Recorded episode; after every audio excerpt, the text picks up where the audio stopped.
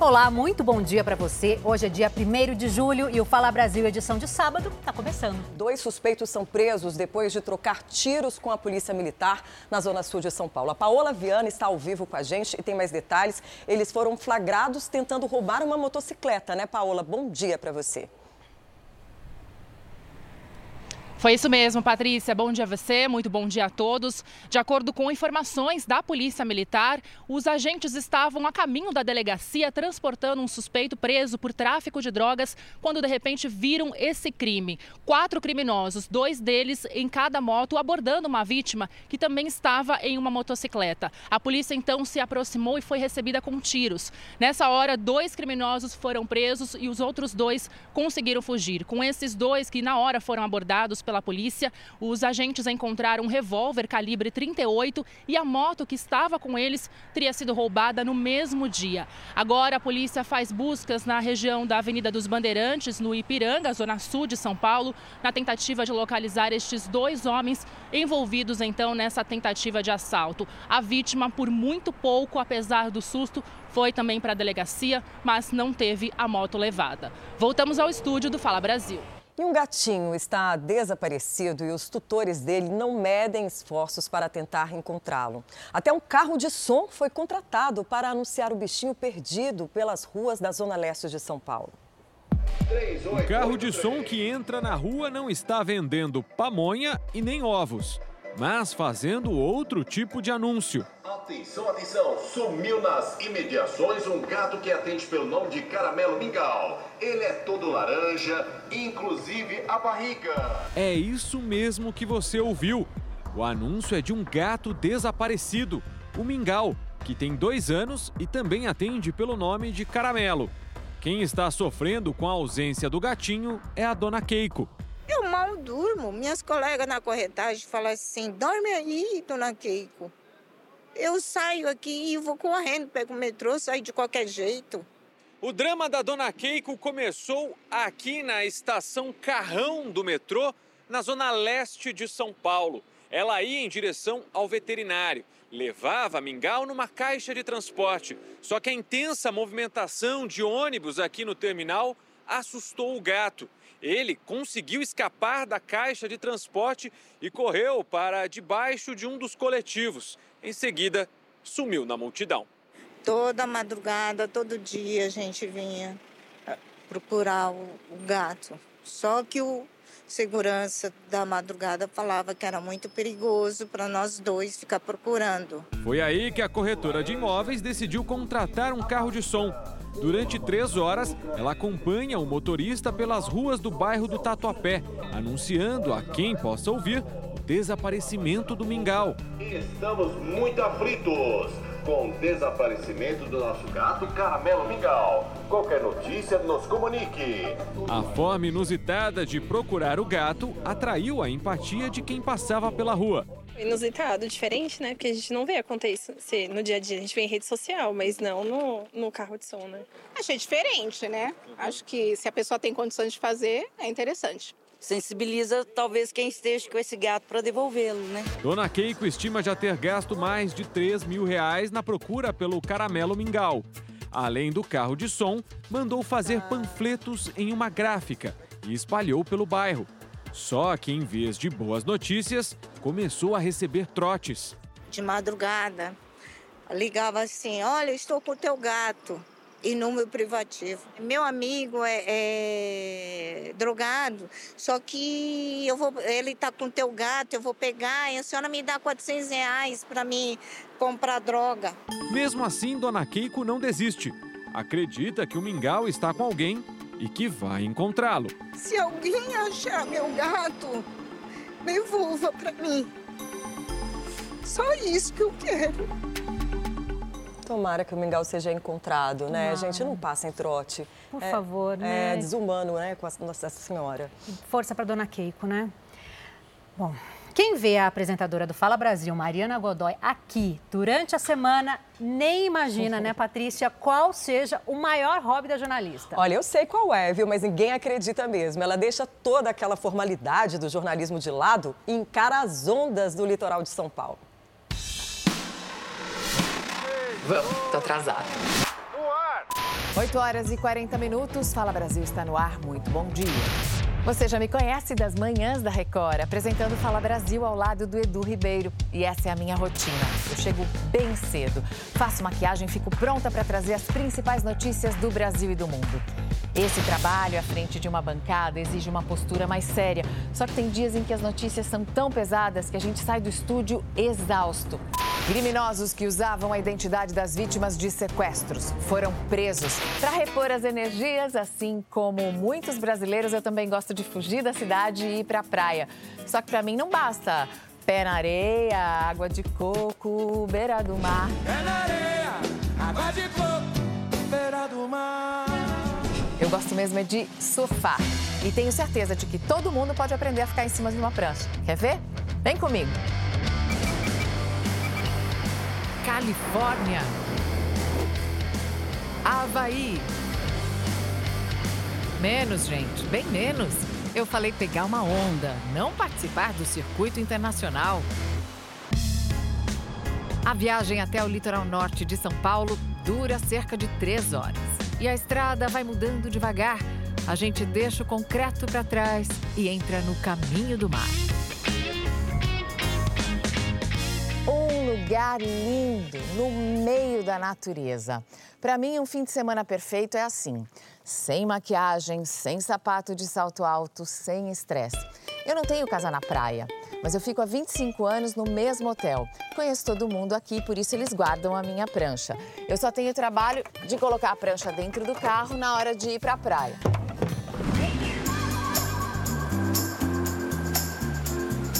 Apesar do sol, a temperatura é de apenas 18 graus. Com a prancha debaixo do braço, eu chego até a Praia da Baleia, a praia que é a minha escola. Eu comecei a aprender a surfar por acaso nas férias de julho de 2007, um mês muito frio, porque o meu filho decidiu fazer aulas e eu achei que eu tinha que ir junto com o Tiago, o professor, que é meu professor até hoje. Tiago, essa roupa aperta bastante, eu nunca tinha usado, ela aperta bastante. Ela vai limitar meus movimentos? Não tanto. Até na água molhada você acaba tendo um pouco mais de mobilidade, mas o que ela vai te dar mais conforto é na temperatura, onde você não vai estar perdendo também temperatura, travando o corpo por conta de frio. Tô pronta. A Cláudia também é aluna do Tiago. Eu comecei tardiamente, com 44 anos, a remar e depois eu fui surfar de stand-up e agora estou surfando de pranchinha. Posso perguntar quantos anos você tem? Pode, 55 anos. Eu amo E todo mundo que vem comigo para a praia tem que fazer uma aula. Meu marido, minhas amigas e até meu sogro, aos 75. O Tiago entrou no mar com meu filho quando ele era pequeno e hoje eu entro com os filhos dele. O Uriel, de 14 anos, vai ajudar a fazer as imagens. Você vai ver ali de dentro do mar. E a Inaê, de 8 anos, pega a prancha e entra junto com a gente. A partir de agora, tudo muda. As emoções são outras. A ansiedade de chegar, a insistência na remada, aquela virada de tartaruga para passar pela onda por baixo sem ser levada de volta para o raso. E a gente vai por baixo ou por cima, com ajuda, claro. E finalmente eu chego ao outside, depois da última linha de arrebentação. É onde quebram as melhores e maiores ondas. E é ali que eu começo a pegar as primeiras do dia.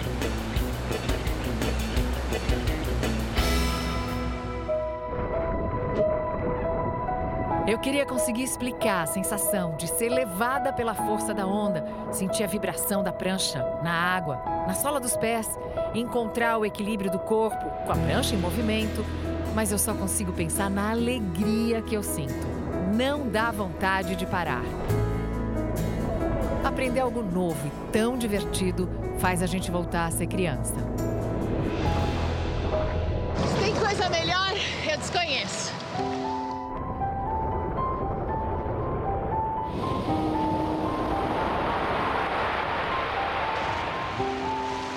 Aqui em cima de uma prancha no meio do mar, a sensação é de absoluta paz. A perspectiva do surfista é um pouco diferente da de quem está na praia, mas daqui a gente também tem uma visão dos morros rasgados pela lama, dessas cicatrizes que não deixam a gente esquecer que essa praia também foi palco de uma tragédia recente da história do Brasil. Nada será como era antes do Carnaval de 2023.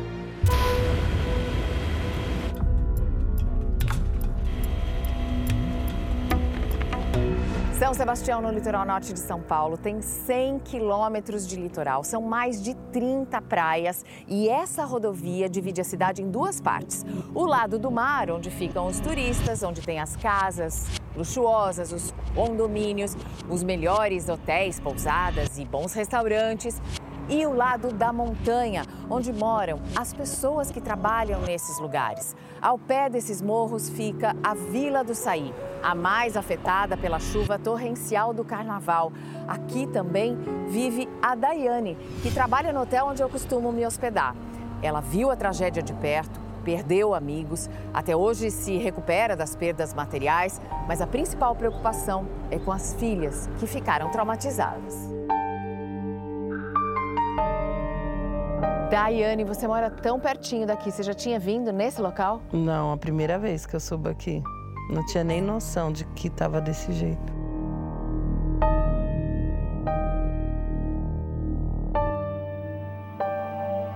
A filha da Daiane, Mariana, minha xará, tem 12 anos.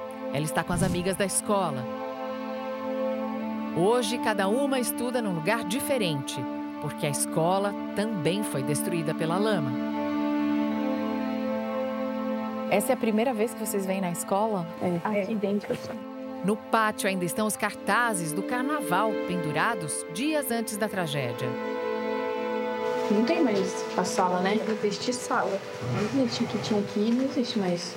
A parede, a janela, olha, tiraram toda a lama que estava aqui. Não vai ser. Meu Deus. Dá medo dessa cena. Eu tô vendo a tristeza de vocês de voltar a um local que foi cenário de uma tragédia. E eu costumo é, praticar muito esporte para desestressar. Posso convidar vocês para uma aula de surf? Pode. Posso? Pode. Vocês topam? Ver se ajuda a aliviar a tensão? Com certeza.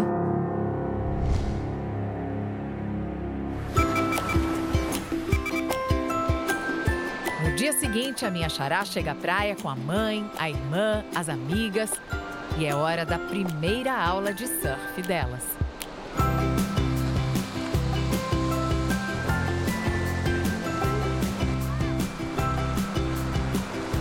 Tiago acompanha as novas alunas no mar e vai segurando a prancha atrás até a aluna se acertar na postura, até ela se sentir segura em cima da onda. Mariana, Lisa e Lara tomam alguns caldos. Caldo é quando o surfista cai da prancha, né?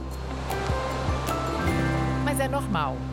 E assim, entre uma aula e outra, elas vão pegando jeito e surfando de verdade. E o drama daquela outra escola vai sendo esquecido. Para essas meninas, assim como para mim, dentro do mar é só alegria e a vontade de pegar a próxima.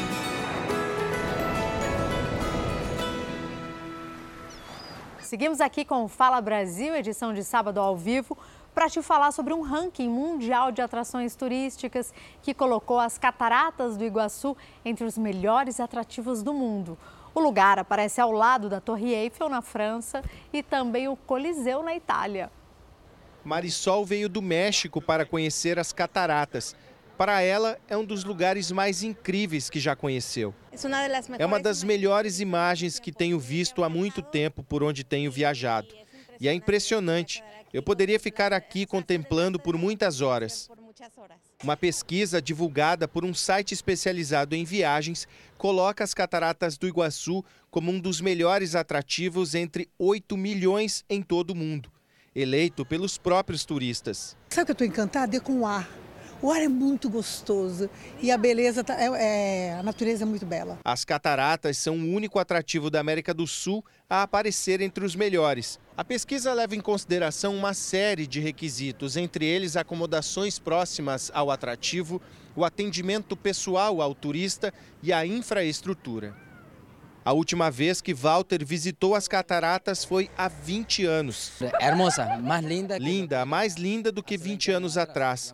A infraestrutura, também a paisagem, há muito mais cuidado e maior respeito também com a natureza. Esse é o terceiro ano seguido que as cataratas ficam entre os melhores atrativos do mundo. Vi uma paisagem extremamente exuberante, uma biodiversidade ainda conservada, ou seja, é um passeio extremamente interessante de ser feito. Que legal, né? Bom, e agora você vai conhecer a história de uma mulher que procurou pela família biológica por 63 anos e encontrou os parentes assim, por acaso. Pois é. Foi depois de um teste genético para descobrir possíveis doenças hereditárias. Ela foi abandonada pela mãe com apenas um mês e meio de vida. As fotos são a única recordação dos pais biológicos. Na memória de Dona Heloísa, nenhuma lembrança deles. Ela foi levada para a adoção pela mãe, sem o pai saber, com 45 dias de vida em Apucarana, no Paraná. E aí ela me deixou no hospital, não sei se porque eu já estava doente, talvez ela achasse, talvez ela vai morrer. A gente não sabe direito é, exatamente o motivo. Heloísa nasceu Laudelina. Foi batizada com esse nome. Esse batistério depois foi colocado num quadro. Durante muito tempo, é, eles olhavam para aquele batistério e falavam: falta alguém na família, mas um dia a gente vai achar a Laudelina. O batistério ou certidão de batismo é um documento que comprova que a pessoa foi batizada na igreja. Mas com a mudança de nome, seria quase impossível ser encontrada. Até que a bancária comprou um teste para que pudesse identificar possíveis doenças hereditárias, já que não conhecia o histórico da família biológica. O DNA de Dona Heloísa foi analisado neste laboratório que já realizou mais de 200 mil testes desse tipo. É um estudo que faz um mapeamento das características genéticas da saúde e do bem-estar da população. O resultado do teste de Dona Heloísa ficou armazenado em um banco de dados que pode ser consultado por todas as pessoas que fazem o sequenciamento genético. Foi aí que o encontro inesperado aconteceu. Uma das opções deste banco de dados é o Busca Parente. E por curiosidade, ela fez uma consulta. Só que quando eu cliquei lá e apareceu o nome do Glauco, apareceu que a gente compartilhava tipo 1.500 e algumas coisas partes de DNA, que é um negócio muito alto. Aí foi um choque, né? Eu sentei naquela cadeira ali e fiquei, nossa, preciso respirar. Quem será essa pessoa? Glauco Lopes havia contratado um seguro de vida e ganhou de brinde um teste genético. Uma coincidência que mudou a vida da família. Alguns ali, a hora que viram a foto, já falaram, não, é ela, é ela, tenho certeza. O pessoal ficou bem feliz, né? Bem contente mesmo, porque se não fosse através desse teste, não, não teria como. Os dois trocaram e-mails pela plataforma, começaram a conversar e descobriram que ela era a tia perdida. Entre o teste de Dona Heloísa e o encontro, foram 15 dias. Quando eu perguntei no grupo, olha, aquela tia lá, onde que ela foi dada em adoção? Eles apucaram, eu falei, gente, vocês não acreditar. Aconteceu um milagre. O cofundador do laboratório contou que todo mundo que faz o teste acaba encontrando algum parente mais distante, mas se surpreendeu com o caso. A gente já tinha tido alguns outros casos de pessoas adotadas encontrando os parentes biológicos, é, mas essa foi uma história incrível. A gente fica muito feliz de poder ajudar famílias como essa. Dona Heloísa ainda não conheceu toda a família, mas o encontro já está marcado para setembro. A gente fez um encontro virtual é, logo, logo depois que a gente que saiu essa história do teste, aí na sala tinha 26 pessoas. É, ainda era só parte da, da família, eles são, é muita gente. Eu acredito que se juntar tudo vai dar pelo menos umas 100 pessoas. Fico feliz por ter é, conseguido resolver, visto o fim dessa, dessa história que teve um final feliz, né? Beijo, Chegou aquele momento do Fala Brasil fazer uma viagem pelo país, então a gente vai agora lá para o Rio de Janeiro conversar com Fábio Peixoto. Oi, Fábio, bom dia. Conta pra gente como é que o tempo tá por aí. Me parece que tá aberto, tá dando praia, né? Olá, Adriana, muito bom dia para você, bom dia a todos que nos acompanham no Fala Brasil. Pois é, vai dar praia, mas ainda tá aquele friozinho aqui no Rio de Janeiro. Amanheceu assim, mínima de 16 graus, nesse momento 18 graus aqui no Recreio dos Bandeirantes, na zona oeste do Rio de Janeiro. Mas pelo que a gente, pelo que parece, pelo que a gente pode ver, o sol está começando a sair, as pessoas estão começando a entrar aqui na praia. Muita gente nessa hora no verão já estaria na areia pegando aquele sol forte, mas por enquanto o pessoal ainda aquecendo, fazendo exercício físico aqui no calçadão, ainda de casaco também. A máxima hoje é de 27 graus, não tem chance de chuva hoje, de acordo com o Centro de Operações aqui do Rio de Janeiro, mas amanhã no domingo, pancadas de chuva de tarde à noite aqui no Rio de Janeiro. Muita gente fazendo yoga também. Olha só que visual incrível para poder relaxar e começar o sábado da melhor forma possível. Então, realmente, muita gente aproveitando esse iníciozinho de manhã que ainda está bem friozinho para fazer exercício físico e depois, quem sabe, lá para as 10, 11 horas da manhã, o sol já esteja realmente mais quente, aquecendo de vez aqui a praia no Rio de Janeiro, mas pelo menos o dia tá bonito, o, sol, o céu tá limpo e a tendência é que seja assim esse final de semana aqui no Rio de Janeiro. Ou seja, quem não quer uma praia, quem não quer aproveitar aqui no Rio de Janeiro um final de semana como esse, mesmo no inverno, dando praia, mas olha, vou te falar, me falaram aqui, nos surfistas passaram que a água tá bem gelada. Tem que ter coragem. Voltamos ao estúdio do Fala Brasil. Eu imagino, Fábio, mas olha que imagem linda. Na verdade, eu não me lembro de alguma vez vocês aí do Rio trazerem pra gente imagens feias, né? Nesse giro tempo. Obrigada, viu, Fábio? Muito legal. Aproveita aí o sábado. A gente vai até Salvador agora conversar com a Laís Cavalcante. Oi, Laís, bom dia para você. Conta pra gente também como é que tá a previsão do tempo por aí.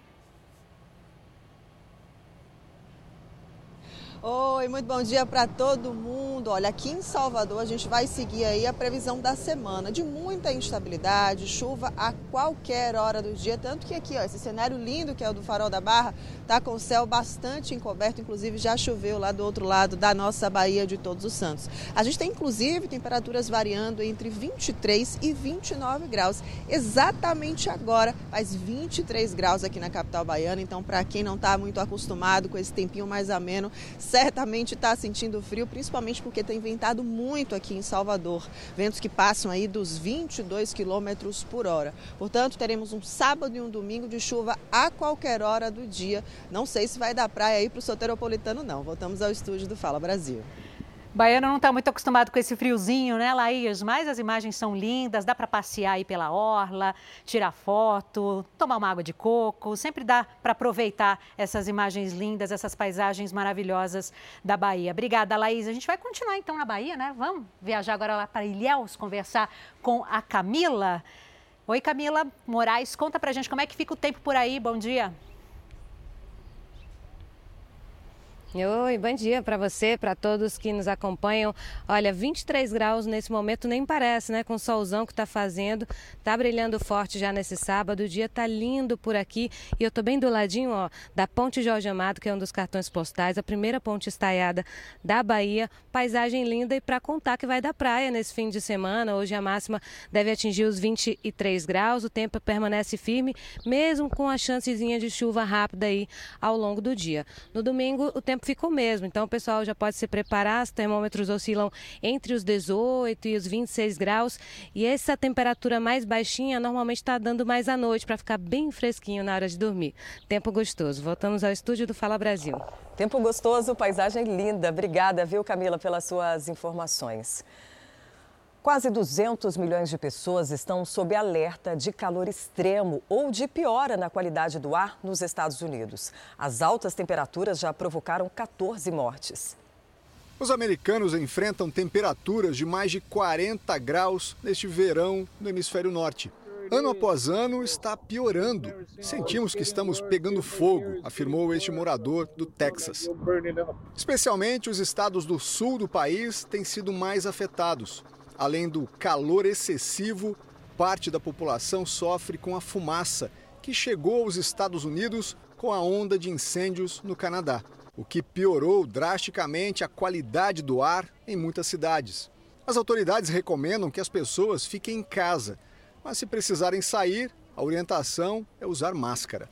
Estou usando máscara hoje porque a fumaça é demais para mim, disse esse jovem. O médico Afif El Hassan explica que, ao inspirar a fumaça dos incêndios, a pessoa pode comprometer o pulmão e as vias respiratórias, como a garganta e o nariz. O calor e o tempo seco também podem causar desidratação.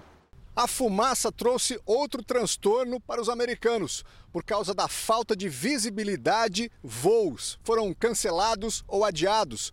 E isso às vésperas de um dos feriados mais importantes do país, o Dia da Independência, comemorado em 4 de julho. Os aeroportos estão lotados. A estimativa é que pela primeira vez os números superem as viagens pré-pandemia. 51 milhões de pessoas devem fazer uma rota de 80 quilômetros ou mais. Pelo menos 25 pessoas morreram em um trágico acidente de ônibus na Índia. A polícia informou que o ônibus viajava em uma via expressa durante a madrugada quando o acidente aconteceu. Olha as imagens. O veículo pegou fogo depois de bater contra o muro de proteção de uma ponte. As autoridades disseram que muitas mortes foram provocadas pelo incêndio. Além das vítimas fatais, oito pessoas ficaram feridas. Acidentes trágicos como esse, infelizmente, são comuns na Índia devido à falta de políticas mais eficazes para fiscalizar as condições das estradas e também dos veículos veículos. A Polícia Federal fez nesta sexta-feira a maior apreensão de droga sintética com um único passageiro no Aeroporto Internacional de Guarulhos, em São Paulo. O suspeito é um mexicano que desembarcou com quase 14 quilos da substância, usada como base aí para a fabricação de êxtase. 13 quilos e 926 gramas. Foi a quantidade que o passageiro de um voo internacional trouxe para o Brasil em uma mala. Segundo a Polícia Federal, essa é a maior apreensão individual de droga sintética já feita no aeroporto. O suspeito foi preso assim que desembarcou. O mexicano, que não teve o nome divulgado, havia chegado em um voo direto do México e foi escolhido aleatoriamente aqui pelos servidores da Receita Federal. O equipamento de raio-x identificou que havia uma substância sintética dentro da bagagem dele. O primeiro teste, feito aqui, já apontava que se tratava de um entorpecente. Pela quantidade, dificilmente ele conseguiria ocultar, a não ser que ele tentasse ocultar em vários volumes. Como ele estava em apenas um único volume, praticamente tomou todo o volume da, da bagagem. Ele não é o proprietário da droga e nem o real adquirente no Brasil, ele é um transportador. A análise mais detalhada, feita pela Polícia Federal, detectou que os pequenos objetos, que parecem cristais, são na verdade a substância conhecida como MDMA, o principal componente do êxtase uma droga sintética consumida em regiões de alto poder aquisitivo. De acordo com a Polícia Federal, entre abril e maio, o número de passageiros flagrados com drogas no Aeroporto Internacional de São Paulo subiu de 32 para 41. A quantidade apreendida também aumentou, passou de 227 para 282 quilos. O suspeito preso foi o terceiro de nacionalidade mexicana detido nos últimos quatro meses. O México, ele assim, ele aparece mais recentemente, mas ele surge exatamente como uma rota específica em relação à droga sintética. Normalmente, na droga que sai, ela tende a ser mais camuflada. Uh, já na droga que chega, a gente não vê tanto essa camuflagem. Amanhã, a Hora do Faro está repleta de histórias emocionantes para você. Amanhã, 13 e meia da tarde, você vai conhecer a história do Matheus, que doou um órgão para salvar uma criança. Eu sentia que eu tinha que ajudar. E agora vai receber uma linda homenagem. Tem também a Neira, a cabeleireira que é fã da Vanessa Camargo, vai participar de um desafio que vale prêmios. Não sei jogar. E adivinha quem vai ajudar? Sou eu. É você. Ai. Hora do Faro. Imperdível, né? Gente, aquele momento reflexão, para a gente aqui pensar juntos sobre expectativas. Você sabia que baixar a expectativa é o primeiro passo para não se decepcionar? Mas como é que a gente faz isso? É justamente o que explica hoje o nosso comentarista Isaac Efraim no quadro Mistérios da Mente Humana.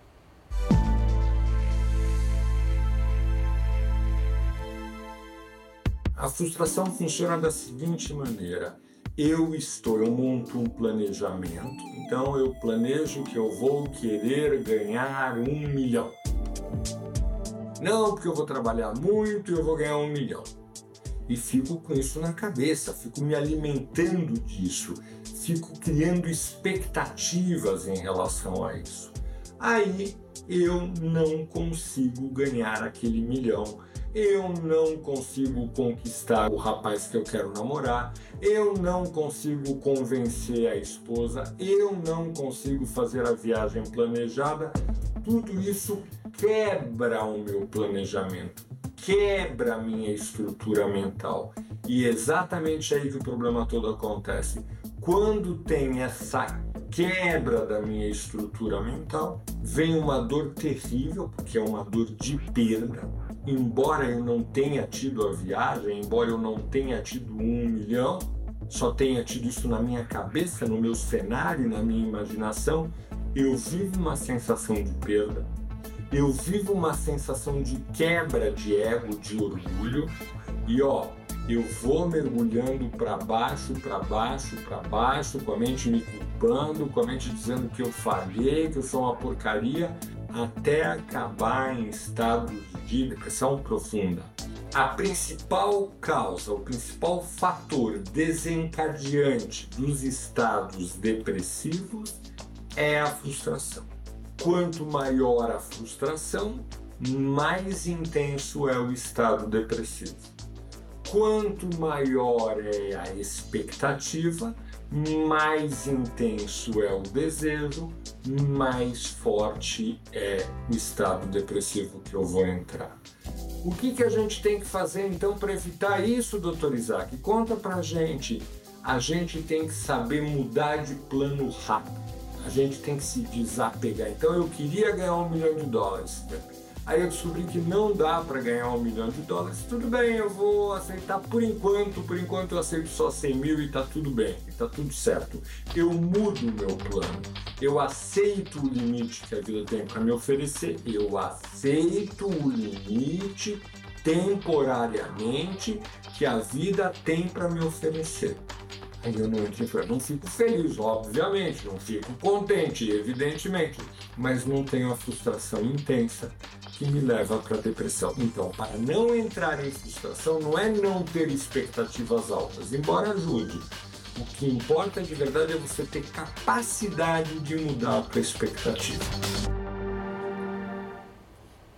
Se você se interessa por comportamento e também quer saber mais sobre esse e outros assuntos, acesse o canal Ansiedade Brasil no YouTube e veja mais conteúdos. Bom, 9 horas e 3 minutos. Chegou a hora de você ficar por dentro de como está o tempo. Como é que está o céu aí na sua cidade? Aqui na capital paulista, neste fim de semana, vai fazer friozinho, Paola. Qual é a previsão do tempo para esse sábado aqui em São Paulo? Pelo menos o céu tá bonito, né? Tá bonito sim, viu, Patrícia? E a gente vem do tempo agora com esse sol e esse céu bonito, sem nuvem nenhuma. Nem parece que o sábado hoje amanheceu com tempo encoberto, com uma névoa bem forte.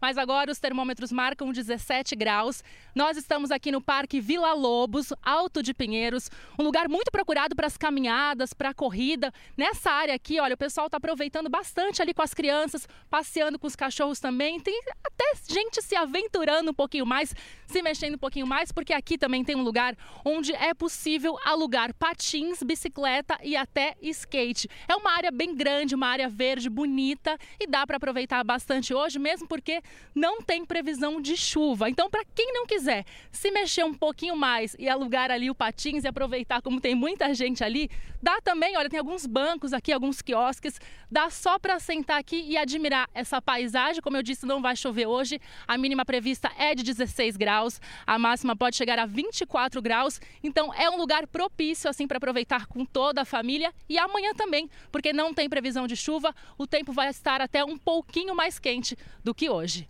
Voltamos ao estúdio do Fala Brasil. Adorei as dicas, Paola. Obrigada, viu, pelas informações. Também dá para ficar em casa, um chocolate quente, baixinho da coberta, né? Vamos para Natal? Será que lá vai dar praia? Roberta Trindade, traga boas notícias para os turistas. É, qual é a previsão do tempo para esse fim de semana? Turistas e moradores, claro, que aproveitam essa cidade maravilhosa. Oi, bom dia para você e para todo mundo. Olha, a mínima para hoje 23 graus e a máxima 29. Pela manhã vai sair um solzinho, à tarde pode chover e à noite o tempo melhora. Para o domingo, 22 a mínima e 29 a máxima tudo igual também. Faz sol pela manhã, à tarde pode chover e à noite não.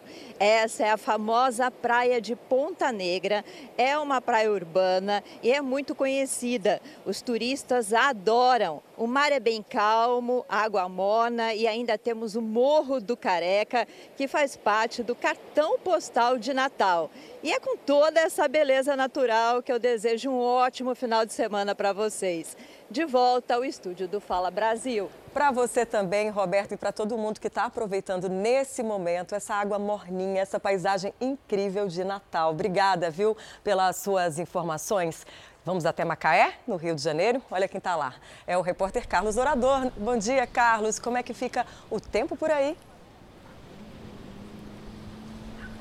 Oi, Patrícia, muito bom dia para você também. Bom dia a todos que nos acompanham aqui no Fala Brasil, edição de sábado. Olha, tempo firme durante todo o fim de semana, o primeiro fim de semana de julho. Hoje nós falamos ao vivo aqui da Praia do Pecado, em Macaé, no litoral norte do Rio. E por aqui o pessoal chegou bem cedinho para fazer atividades físicas. Tem bastante gente caminhando, passeando com os pets. Agora na faixa de areia, esse grupo pratica desde bem cedinho o beach tênis. Está dando gosto de ver pessoas de diferentes idades no mar, a principal característica aqui da Praia do Pecado. Os surfistas também chegaram cedo aqui à praia em busca daquela onda. Inclusive, a Praia do Pecado é uma referência aí para a prática do surf. Muita gente vem para cá em busca de uma onda. O pessoal lota isso aqui. Só que nesse fim de semana está acontecendo o Mundial de Surf em Saquarema, cidade da região dos lagos, a duas horas apenas aqui de Macaé. Então muita gente foi para lá acompanhar o torneio nesse fim de semana. O sábado ele, é, ele começou mais frio por aqui, 16 graus, mas o sol já deu as caras, temperatura em elevação, marcando nesse momento 20 graus. Só que hoje a máxima não ultrapassa os 25. Apesar desse tempinho mais ameno, não tem previsão de chuva, tempo firme. O que pode acontecer é o céu ficar um pouco nublado em alguns momentos do dia. O domingo não vai ser muito diferente, temperaturas um pouco mais elevadas, mínima, por exemplo, de 17 graus graus, máxima de 28, também sem chuva. Ou seja, fim de semana aqui em Macaé, no litoral norte do Rio, vai ser sem chuva. O pessoal vai poder aproveitar tranquilamente, sem se preocupar com guarda-chuva. Mas lembrando sempre de levar o casaco, porque vai ficar mais friozinho. Voltamos ao estúdio do Fala Brasil. Temperatura fria, o mar deve estar gelado, né? Porque só tem surfista e todos eles de long ali para aguentar a temperatura da água. Mas pelo menos tem um solzinho, dá para praticar esporte, como você bem falou. Obrigada, Carlos. Vamos até a capital federal? Lá não tem mar, mas tem um céu maravilhoso com a Vanessa Lima. Bom dia, Vanessa. Conta pra gente como é que vai ficar o tempo aí esse fim de semana. Bom dia, Patrícia. Isso mesmo, aqui não tem mar, mas o céu é praticamente da cor do mar, viu? Azulzinho, praticamente sem nuvens. Temperatura no momento está em torno dos 18 graus. Na madrugada, fez um friozinho típico desta época do ano, não muito, viu? Mínima registrada aqui foi de 15 graus. Ao longo do dia, a máxima hoje não deve passar dos 26 graus. No domingo, o dia deve ser parecido, com mínima um pouquinho menor, prevista aí para 13 graus e a máxima não deve passar dos 20 26. E vocês sabiam que 1 de julho é o dia que tem a menor duração? Eu explico, é que a luz solar brilha durante apenas 11 horas e 12 minutos. Chance de chuva nesse mês de julho aqui em Brasília é muito pequenininha, só 2%, segundo a média registrada pelo INMET, o Instituto Nacional de Meteorologia. Por isso, passa a maior parte do mês assim, com o céu sem nuvens, fica com essa cor bonita, bem azul. Temperatura média, média no mês de julho fica entre os 12 e os 26 graus. Voltamos ao estúdio do Fala Brasil. A suspeita de que um casal morreu intoxicado por monóxido de carbono numa pousada reacende a discussão sobre os cuidados que devem ser tomados com o uso de lareiras e chuveiros a gás. Nós fomos ouvir especialistas com dicas importantes para você. A despedida do casal Walter Reis Cleto Júnior, de 51 anos, e Alessandra Aparecida Campos Reis Cleto, de 49 anos, foi marcada pela tristeza das famílias. A gente ainda não assimilou bem, mas infelizmente foi da pior maneira possível. Marido e mulher foram encontrados mortos dentro de um chalé durante uma viagem para Monte Verde, no sul de Minas Gerais. Segundo o boletim de ocorrência, o casal foi visto pela última vez com vida ao buscar lenha. A principal suspeita da causa da morte é intoxicação por monóxido de carbono. Um gás que não tem cor, não tem cheiro, é extremamente tóxico e é liberado com a queima da madeira, por exemplo. Às vezes há restrição da chaminé e às vezes estar bloqueada. E o que acontece? Todo o resultado da queima, ele consome o oxigênio que está aqui no entorno. E ele também produz alguns gases, entre eles o monóxido de carbono. Com isso, com, começa a ter essa transferência para a nossa corrente sanguínea e leva a danos cerebrais e morte. Né? A família do casal também acredita na possibilidade da intoxicação ter sido causada pelo chuveiro, que era a gás.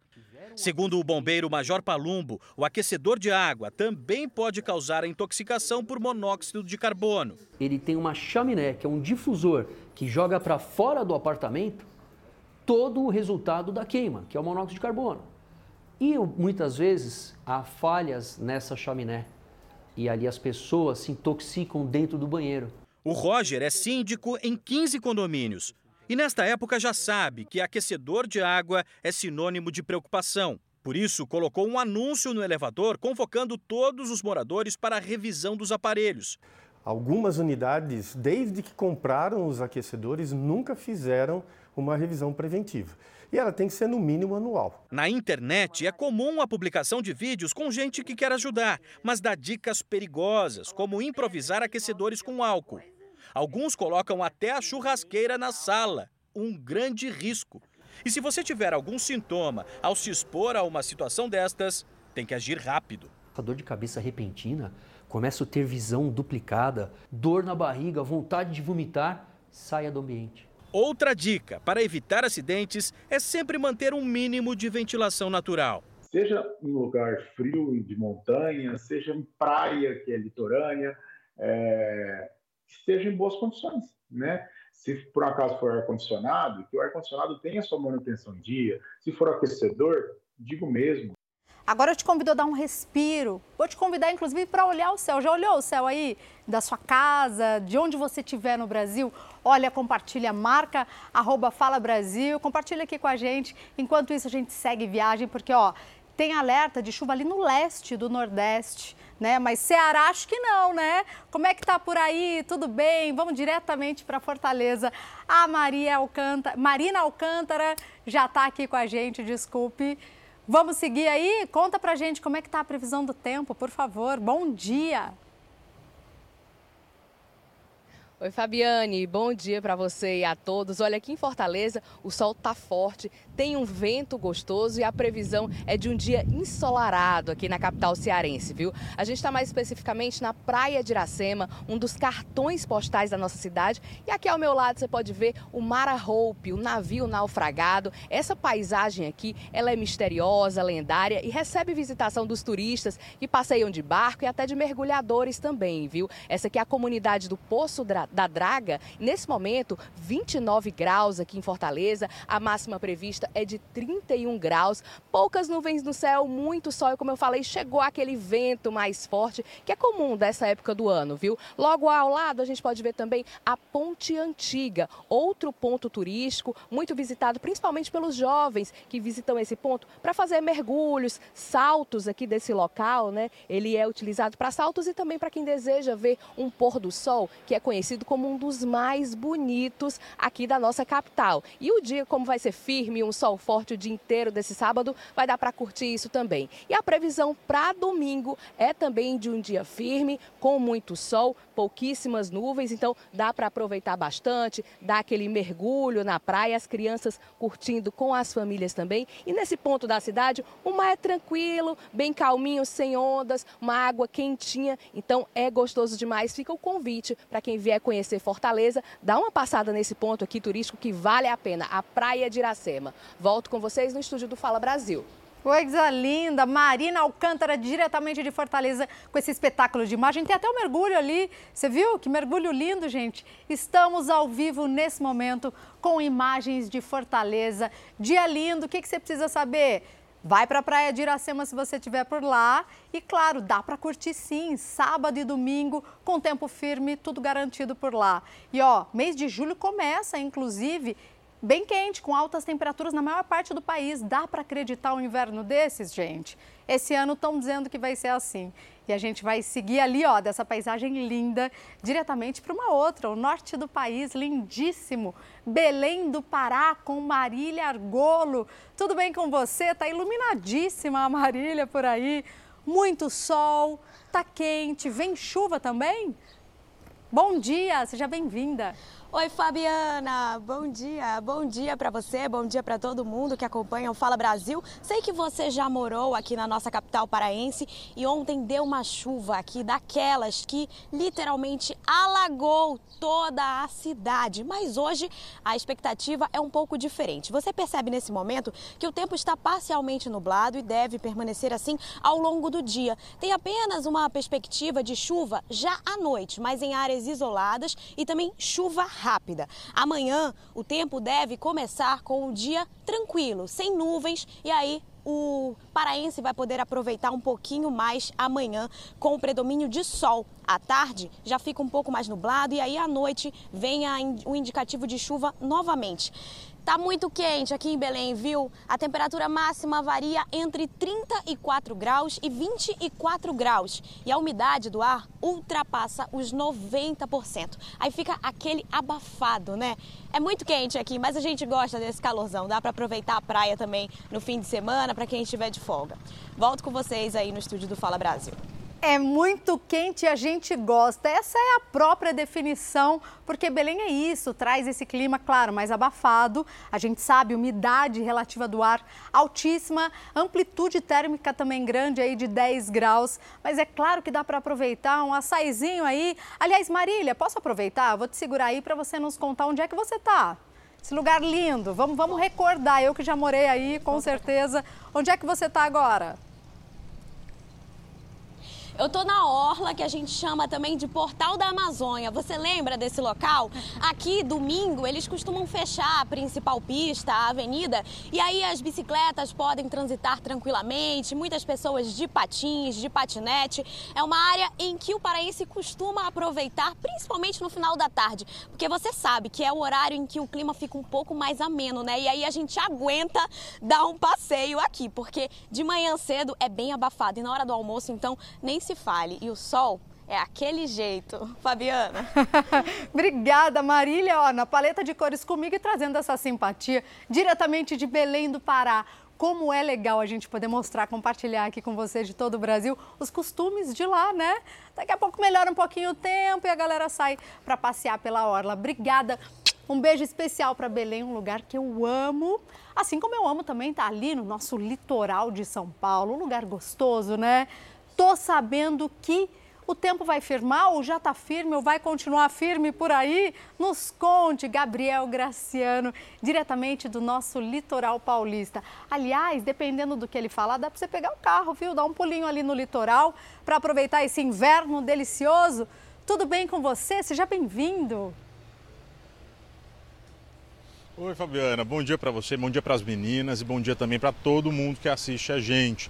Dia gostoso, como você falou, viu? Não tem previsão de chuva. Eu tô aqui na ponta da praia em Santos que inclusive está fazendo aniversário. O Luizinho vai mostrar para a gente, ó, é um lugar super estratégico para o turismo, tanto para as pessoas que vêm para a cidade, como para as pessoas que moram aqui, que tem as muretinhas que são super tradicionais, dá para ver a praia, tem gente que aproveita para praticar esportes náuticos, né, caiaque, stand-up, tem gente que aproveita para ver os navios do porto, tem gente que passeia com cachorrinho, tem gente que aproveita a praia, vem pescar, tem oportunidade para todo mundo aqui.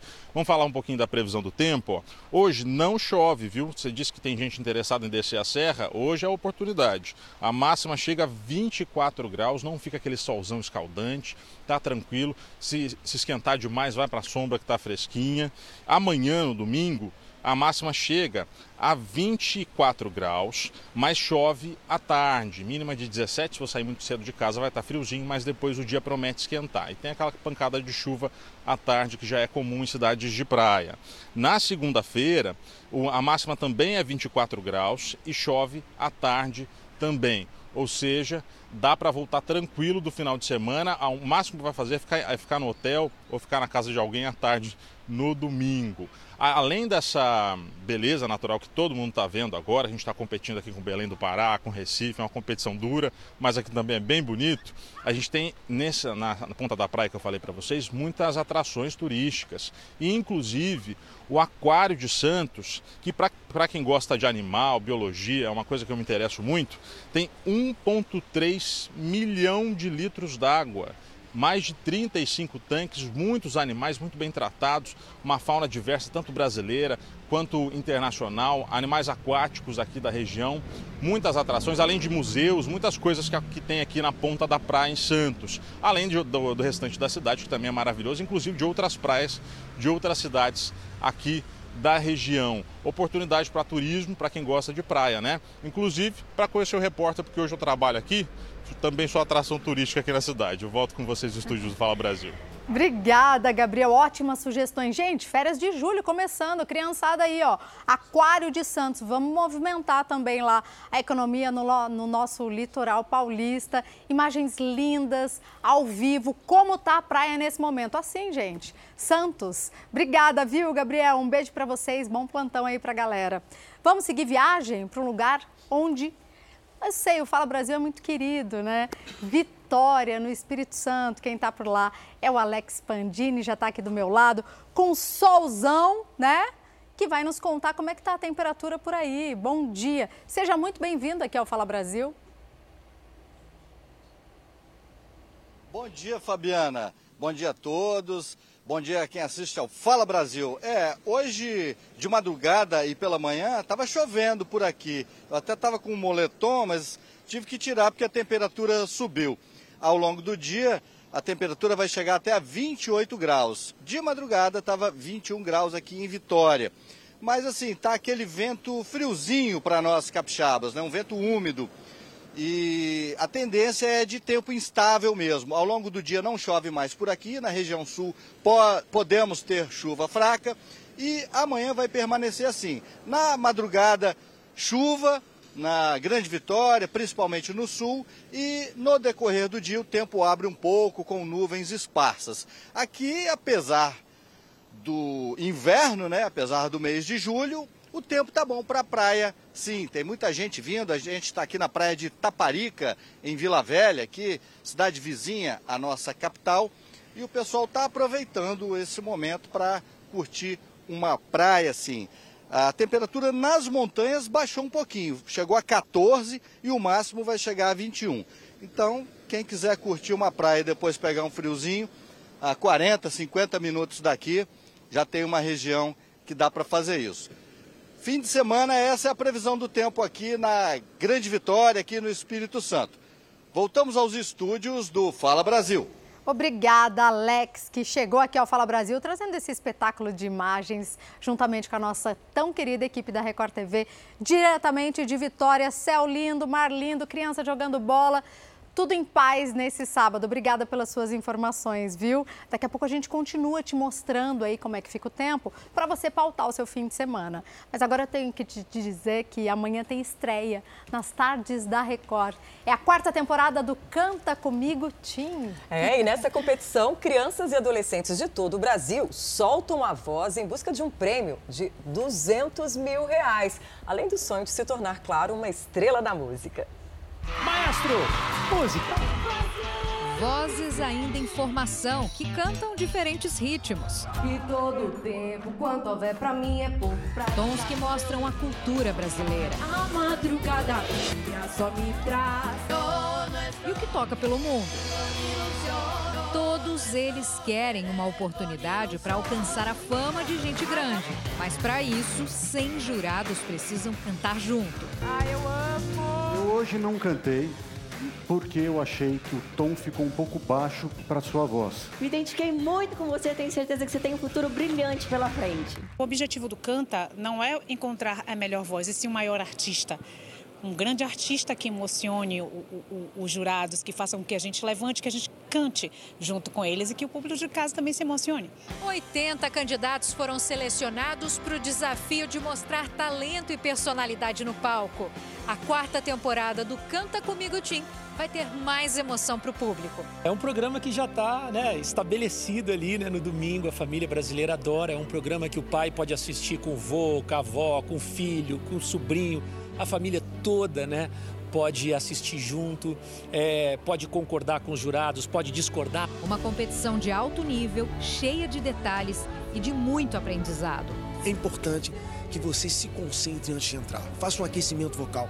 O ideal é se solte, fique à vontade no palco, carisma e, e, e entregue o máximo que você puder. Nós precisamos ter critérios para poder apontar onde pode ser é, é, trabalhado, onde pode ser melhorado, aprimorado.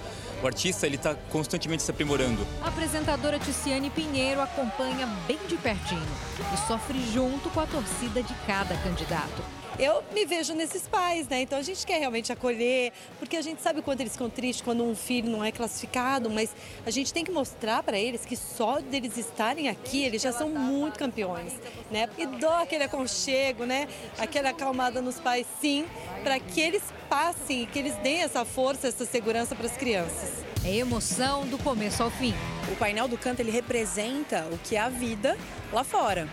Porque na vida lá fora a gente passa por questões de não aprovação. A gente canta, tem pessoas que não vão gostar da nossa música, do nosso trabalho.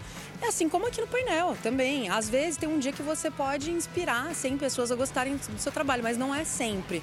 Porque a vida ela vem em ondas. É um grande aprendizado, porque são crianças, mas cantam muitas vezes mais que adultos. Porque eles se entregam mais, eles se divertem mais. É lindo, maravilhoso. Canta comigo, Tim. A disputa pela herança do ex-apresentador Gugu Liberato ganhou mais um capítulo. O Superior Tribunal de Justiça suspendeu o processo para o reconhecimento de união estável entre Gugu e a mãe dos filhos dele, a Rosemiriam. Pois é, o pedido foi feito pela defesa do chefe de cozinha, Tiago Salvático, que também pede o direito à herança na justiça. Os dois querem receber parte da fortuna, de um bilhão de reais. A decisão foi da ministra Nancy Andrighi e atende a um apelo da defesa do chefe de cozinha, Tiago Salvático, que afirma ter tido um relacionamento com o apresentador. Ele está tentando provar que houve uma união estável entre os dois. Em nota, a defesa de Tiago diz que acredita que o Poder Judiciário se aproxima da verdade dos fatos, além de promover um futuro igualitário para o julgamento das duas ações. Já o advogado de Rose, Nelson Williams, reagiu com espanto à decisão da ministra. Segundo ele, Salvático teve a sua ação de reconhecimento de união estável extinta em primeiro grau por falta de provas. Para o advogado, ele está tentando tumultuar o processo e os fatos que vem contando nem de longe configuram uma união estável com o apresentador. Nelson vai recorrer da decisão.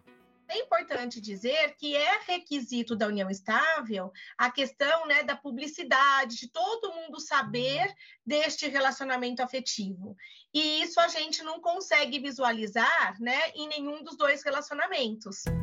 Para a ministra, existe um descompasso processual já que a ação de reconhecimento de união estável movida pelo chefe de cozinha foi extinta antes mesmo da citação dos réus. Por outro lado, o de Rose já está em fase avançada. Por causa disso, ela resolveu suspender a ação. O objetivo é investigar mais profundamente e descobrir a verdade sobre essas supostas relações, ouvindo as duas partes. Nós, no Brasil, não aceitamos relações múltiplas. Então, se eles estão pleiteando um relacionamento durante o mesmo período, só tem validade o relacionamento de um. Ou, às vezes, pode ser que a ministra entenda que nenhum dos dois teve um relacionamento a título de união estável. Em 2011, oito anos antes de morrer, Gugu deixou pronto um testamento com a partilha dos bens. O STJ validou este documento, reconhecendo que os três filhos de Gugu com Rose, João, Marina e Sofia, ficariam com 75% do patrimônio. Os outros 25% pertenceriam a cinco sobrinhos do apresentador. O documento não cita Rose nem Tiago Salvático.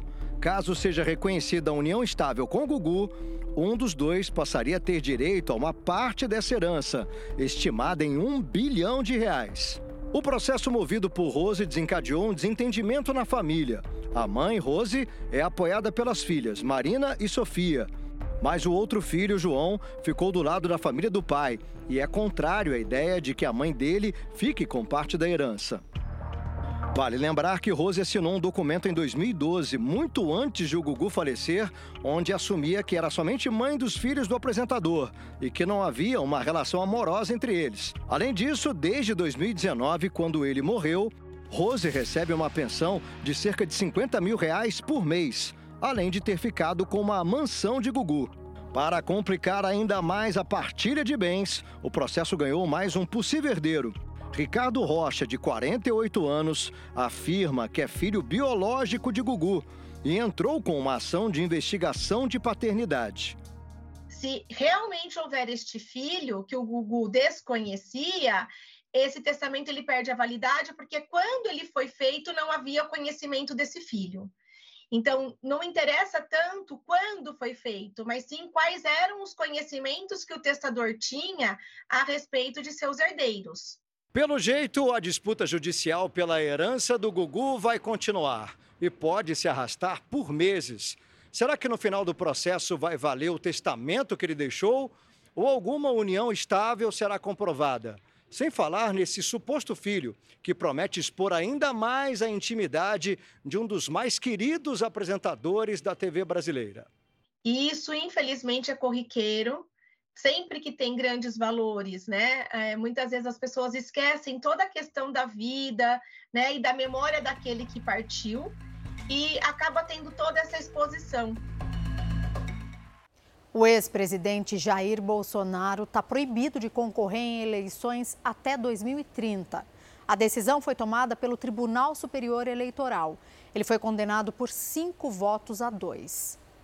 A ministra Carmen Lúcia foi a primeira a votar na retomada do julgamento. Ela acompanhou o voto do relator, Benedito Gonçalves, pela condenação do ex-presidente Jair Bolsonaro. Segundo a ministra, o encontro com embaixadores influenciou o processo eleitoral.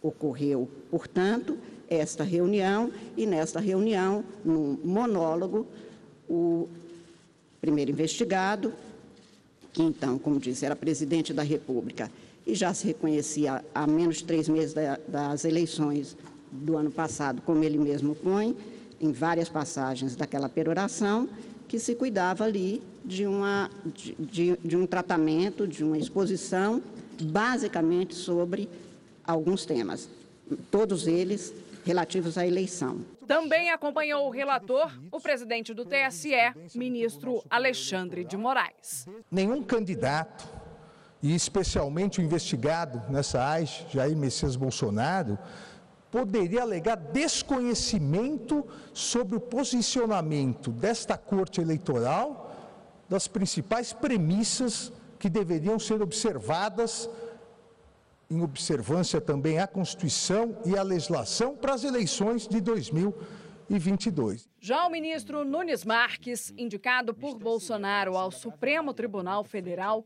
defendeu a absolvição do ex-presidente e acompanhou o voto do ministro Raul Araújo. Tenho como irrefutável a integridade do sistema eletrônico de votação. Nada obstante, Retornando ao objeto desta ação, considero que a atuação de Jair Messias Bolsonaro no evento sob investigação não se voltou a obter vantagem sobre os demais contendores no pleito presidencial de 2022. Tampouco faz parte de tentativa concreta de desacreditar o resultado da eleição. Jair Bolsonaro foi condenado por cinco votos a dois por abuso de poder político e uso indevido dos meios de comunicação. Em julho do ano passado, o ex-presidente atacou o sistema eleitoral brasileiro durante reunião no Palácio da Alvorada com embaixadores estrangeiros. Com a decisão do TSE, Bolsonaro está proibido de concorrer em eleições até 2030. A defesa do ex-presidente afirmou que vai recorrer. Em Belo Horizonte, Bolsonaro criticou o Tribunal Superior Eleitoral. Teve uma facada nas costas com a inelegibilidade por abuso de poder político.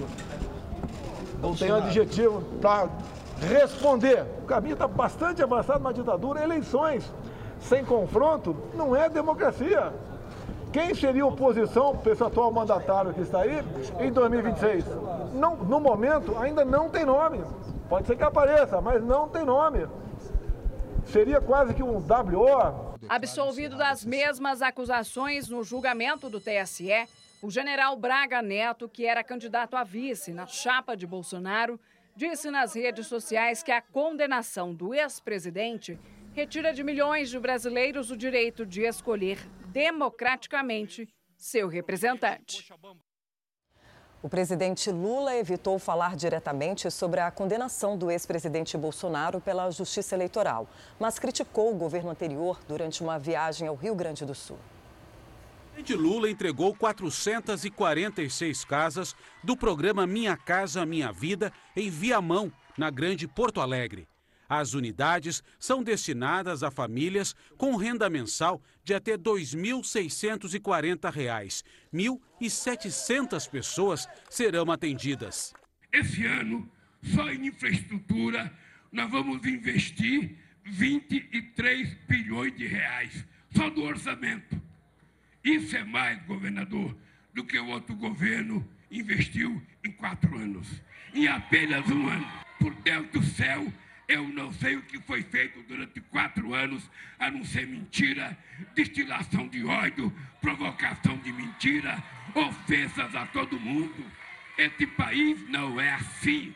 O povo brasileiro não é assim. Na capital gaúcha, Lula participou de um almoço reservado com o governador Eduardo Leite e ex-governadores do estado. Esta é a primeira visita de Lula ao Rio Grande do Sul neste mandato. No último compromisso em Porto Alegre, ele inaugurou instalações do Hospital de Clínicas, que tem 90% do atendimento através do Sistema Único de Saúde e que integra a rede de hospitais universitários do país. Parece que a gente está no governo há muito mais tempo do que seis meses. Cada mês, presidente Lula, a gente fez mais do que cada um dos seis últimos anos. E o povo brasileiro tem saudade. Chegou a hora do Brasil virar uma página. O presidente conheceu as reformas que ampliaram a área da instituição em 85 mil metros quadrados. O valor total do investimento é de 555 milhões de reais, o ex-ajudante de ordens do ex-presidente Jair Bolsonaro prestou depoimento na Polícia Federal. O tenente-coronel Mauro Cid respondeu sobre a minuta de uma suposta tentativa de golpe de Estado encontrada no celular dele. O depoimento durou cerca de quatro horas. Esta é a sexta vez que Mauro Cid depõe. Ele está preso desde 3 de maio pelo esquema que teria falsificado a carteira de vacinação de Bolsonaro e de familiares do ex-presidente. Bolsonaro nega as acusações. O mês de julho vai ter bandeira verde sem custos extras nas tarifas de energia elétrica. Vamos até Brasília conversar de novo com a Vanessa Lima para nos contar sobre essa boa notícia né, para o consumidor. Quais são os seus detalhes, Vanessa? Bom dia de novo para você. Bom dia de novo, Fabiana. Bom dia a todos. Pois é, bandeira verde que traz um alívio para o bolso do consumidor. A bandeira verde está em vigor no país desde abril de 2022 por causa das condições favoráveis na geração de energia. E segundo a ANEL, Agência Nacional de Energia Elétrica, esse posicionamento da bandeira verde deve se manter ao longo de todo o ano de 2023 por conta justamente destas condições favoráveis na geração de energia elétrica o que indica a melhora né, dos níveis dos reservatórios de todo o país. O mecanismo das bandeiras tarifárias foi criado em 2015 para dar mais transparência ao custo real na geração de energia elétrica no Brasil. Voltamos ao estúdio do Fala Brasil. Obrigada, Vanessa, pelas informações. E o governo publicou as novas regras para compras em sites internacionais. Produtos que custem até 50 dólares serão isentos de tributação, desde que as empresas façam parte do programa da Receita Federal. Ana Carolina adora comprar pela internet por achar os preços mais em conta. Mas o barato já saiu caro. Um dos pedidos feitos foi retido pela Receita Federal e ela teve que pagar o imposto para conseguir recuperar os produtos. Uma vez que existe a garantia de que a, a, só vai haver a, a, taxação a partir de certo preço, a gente tem a segurança de que sim, dá para comprar o que quiser comprar ali, só ter paciência de não comprar muitas coisas de uma vez, né? E, e fazer tudo certinho. O Ministério da Fazenda anunciou novas regras para compras em sites internacionais. Produtos de até 50 dólares, ou cerca de 240 reais, não serão taxados pela importação desde que as empresas cumpram as novas regras da Receita Federal. As varejistas de comércio eletrônico terão que colocar do lado de fora do pacote a marca, o nome da empresa, o valor da mercadoria e detalhar os valores dos impostos e ainda repassar aos estados brasileiros os impostos cobrados. A isenção já existia para remessas de até 50 dólares entre pessoas físicas. Agora passa a valer também para empresas. Para as compras acima deste valor, as regras não mudam. O imposto de importação continua em 60% sobre o valor da mercadoria. Os estados vão cobrar 17% de imposto, o ICMS, em todas as compras, incluindo aquelas abaixo de 50 dólares. As novas regras vão entrar em vigor em 1 de agosto. Segundo o ministro da Fazenda, a medida vai deixar o comércio brasileiro mais competitivo. É uma relação de, de lealdade na concorrência para que todo mundo tenha espaço no mercado brasileiro, mas em condições iguais, proteja o trabalhador brasileiro em relação ao trabalhador que está produzindo essas mercadorias fora do Brasil. Estou negociando uma solução que dê a todo mundo um conforto para continuar trabalhando no Brasil. Uma nova vacina contra a dengue começou a ser aplicada nesta semana em todo o Brasil, mas, por enquanto, somente em clínicas particulares. Pois é, o preço pode variar de acordo com a região do país e ainda não há previsão de chegada ao SUS. O imunizante tem eficácia comprovada de mais de 80%.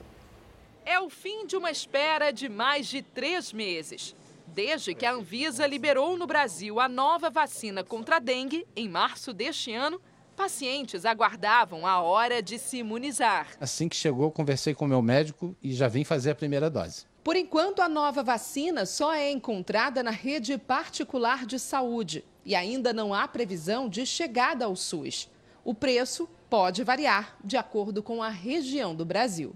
Neste laboratório no Rio, por exemplo, a dose custa 450 reais. Como o protocolo determina duas doses em três meses, imunizar contra a dengue aqui custa 900 reais. A Quedenga, como é chamada, tem eficácia comprovada de mais de 80%. Protege o paciente por 12 meses e vale para os quatro tipos de dengue. Essa é a segunda vacina contra a doença registrada no Brasil, mas as duas têm diferenças importantes. A dengue váxia, aprovada em 2015, é indicada para pessoas entre 9 e 45 anos. Já a quedenga pode ser aplicada em pessoas entre 4 e 60 anos. Na primeira, é preciso fazer um teste antes para comprovar que a pessoa já foi infectada pelo vírus da dengue. Já a nova vacina pode ser aplicada em qualquer um que tenha tido ou não a doença. A dengue ela pode gerar é, casos de febre hemorrágica e até óbito. Até a primeira semana de junho, mais de 600 pessoas morreram pela doença no Brasil. No ano passado, foram registradas cerca de mil mortes causadas pela dengue. Eu prefiro prevenir a doença. O Instituto da Criança e do Adolescente realizou o milésimo transplante hepático em São Paulo. E olha, nessa trajetória de sucesso, vidas de muitas crianças foram salvas com as cirurgias, né, Adriana? Pois é, Fabiana, e você vai ver agora a história emocionante de crianças que, graças a médicos, enfermeiros e principalmente doadores, vão poder sonhar com um futuro promissor. Heloísa, de 5 anos, é quem se diverte com os doutores da alegria.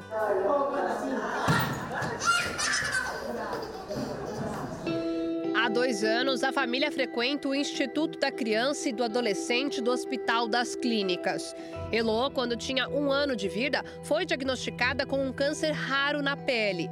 Os tratamentos ocasionaram cirrose hepática. Ela precisou de transplante de fígado. Vamos fazer tudo o que for possível para a Heloísa, é, como se não houvesse amanhã.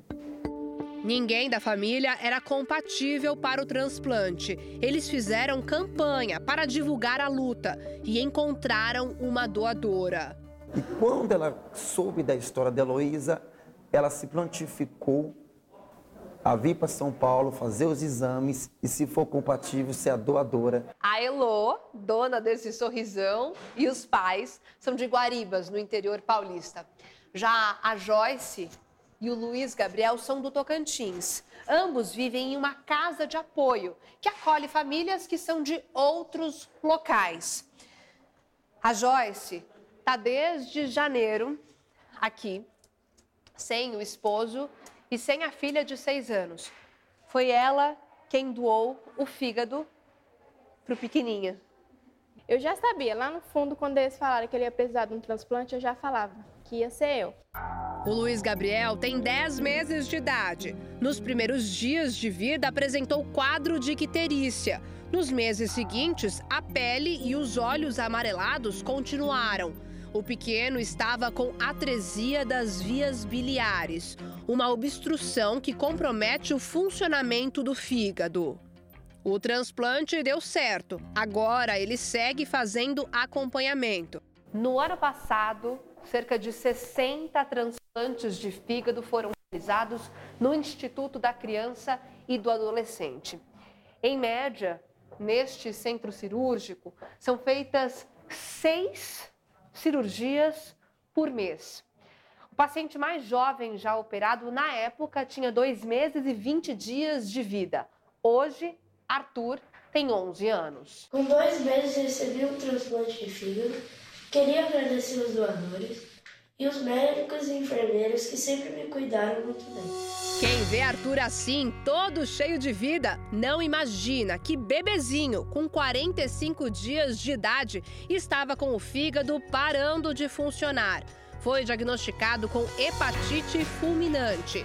A família correu contra o tempo e um doador apareceu. Ele gosta muito de andar de bicicleta, ele gosta muito de andar de skate, ele adora nadar, jogar futebol. Arthur é o paciente número 500. Neste mês, o Instituto chega à marca de mil transplantes hepáticos. E exatamente chegar nessa marca do milésimo transplante é um motivo de muito orgulho para nós. A trajetória dos profissionais da saúde, das famílias, dos doadores e principalmente dos transplantados é de luta.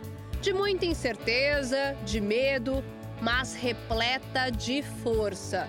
Você venceu, né? Uma guerreira da mãe, né, filho? Os cerca de 150 imigrantes afegãos que estavam temporariamente no aeroporto de Guarulhos foram transferidos para Praia Grande. Bom dia, Gabriel Graciano. Conta pra gente onde eles foram abrigados. Bom dia. Pois é, foram abrigados no Sindicato dos Químicos da cidade. Formação entre a Prefeitura, o Governo do Estado e também o Governo Federal, tendo em vista a situação emergencial dos afegãos no aeroporto de Guarulhos, que estavam sem banho, sem condições de higiene, dependendo de pessoas para a alimentação. O Ministério Público enviou servidores antes da chegada dos afegãos para vistoriar o local e preparar as primeiras estratégias. O governo federal, através do Ministério da Justiça, enviou um comunicado dizendo que ainda não sabe por quanto tempo os afegãos ficaram por lá. Gabriel Graciano, eu volto com vocês no estúdio. Obrigada pelas suas informações. Agora a gente vai falar de mais de 1.300 pessoas que foram presas em uma nova onda de protestos contra a morte de um adolescente baleado durante uma abordagem policial na França. Pela quarta madrugada seguida, centenas de moradores foram às ruas, queimaram carros, depredaram prédios e entraram em confronto com agentes de segurança. Para se ter uma ideia do tamanho né, desse confronto, mais de 45 mil policiais foram acionados para conter os tumultos que se espalharam ali por todo o país. Desde o começo dos protestos, mais de 1.300 veículos foram incendiados e também danificados. A previsão é de que hoje aconteça o enterro desse jovem, Nael, de 17 anos. Já o policial que baleou esse adolescente permanece preso preventivamente. E aí também há o pedido para que os jovens, né, para que os filhos não vão, não saiam para as ruas nesse momento, principalmente, é claro, nas cidades onde está havendo esse imenso confronto na França, que enfrenta aí uma série de protestos devido a causas sociais no país. É, o presidente Emmanuel Macron decretou, inclusive, estado de emergência por causa desses protestos que foram proibidos em algumas cidades, como Nice, por exemplo. E o verão no hemisfério norte chegou com força total e castiga os moradores da Ásia. Veja essa e outras notícias agora no nosso Giro Internacional. Países da Ásia, como Índia, China e Paquistão, enfrentam uma onda de calor sem precedentes. Os especialistas alertam que a tendência vai continuar e até 2050, essas ondas de calor podem cruzar o limite da sobrevivência para um ser humano, mesmo na sombra. Na Índia, mais de um bilhão de pessoas devem ser afetadas diretamente. Já na China, que vem enfrentando temperaturas recordes desde a semana passada, os termômetros chegaram a marcar 63 graus no solo em Pequim esta semana. Segundo os especialistas, as ondas de calor vão ser mais frequentes e longas no futuro e os países precisam melhorar a capacidade de adaptação. De Tóquio, Silvia Kikuchi. Essa é para os fãs da boneca mais famosa do mundo. Uma mansão na Califórnia, intitulada como A Casa da Barbie, está disponível para quem quiser passar férias. É um verdadeiro paraíso com piscina, pista de dança e tudo completamente rosa, no alto de uma montanha com vista para a famosa praia de Malibu. O anúncio bem-humorado diz que a casa acabou de ser reformada e que a Barbie estaria viajando e por isso a casa vai ficar desocupada e disponível para algum hóspede. O valor do aluguel não foi revelado, mas o proprietário disse que os valores serão doados para uma instituição de apoio a crianças. De Orlando, Vandrei Pereira.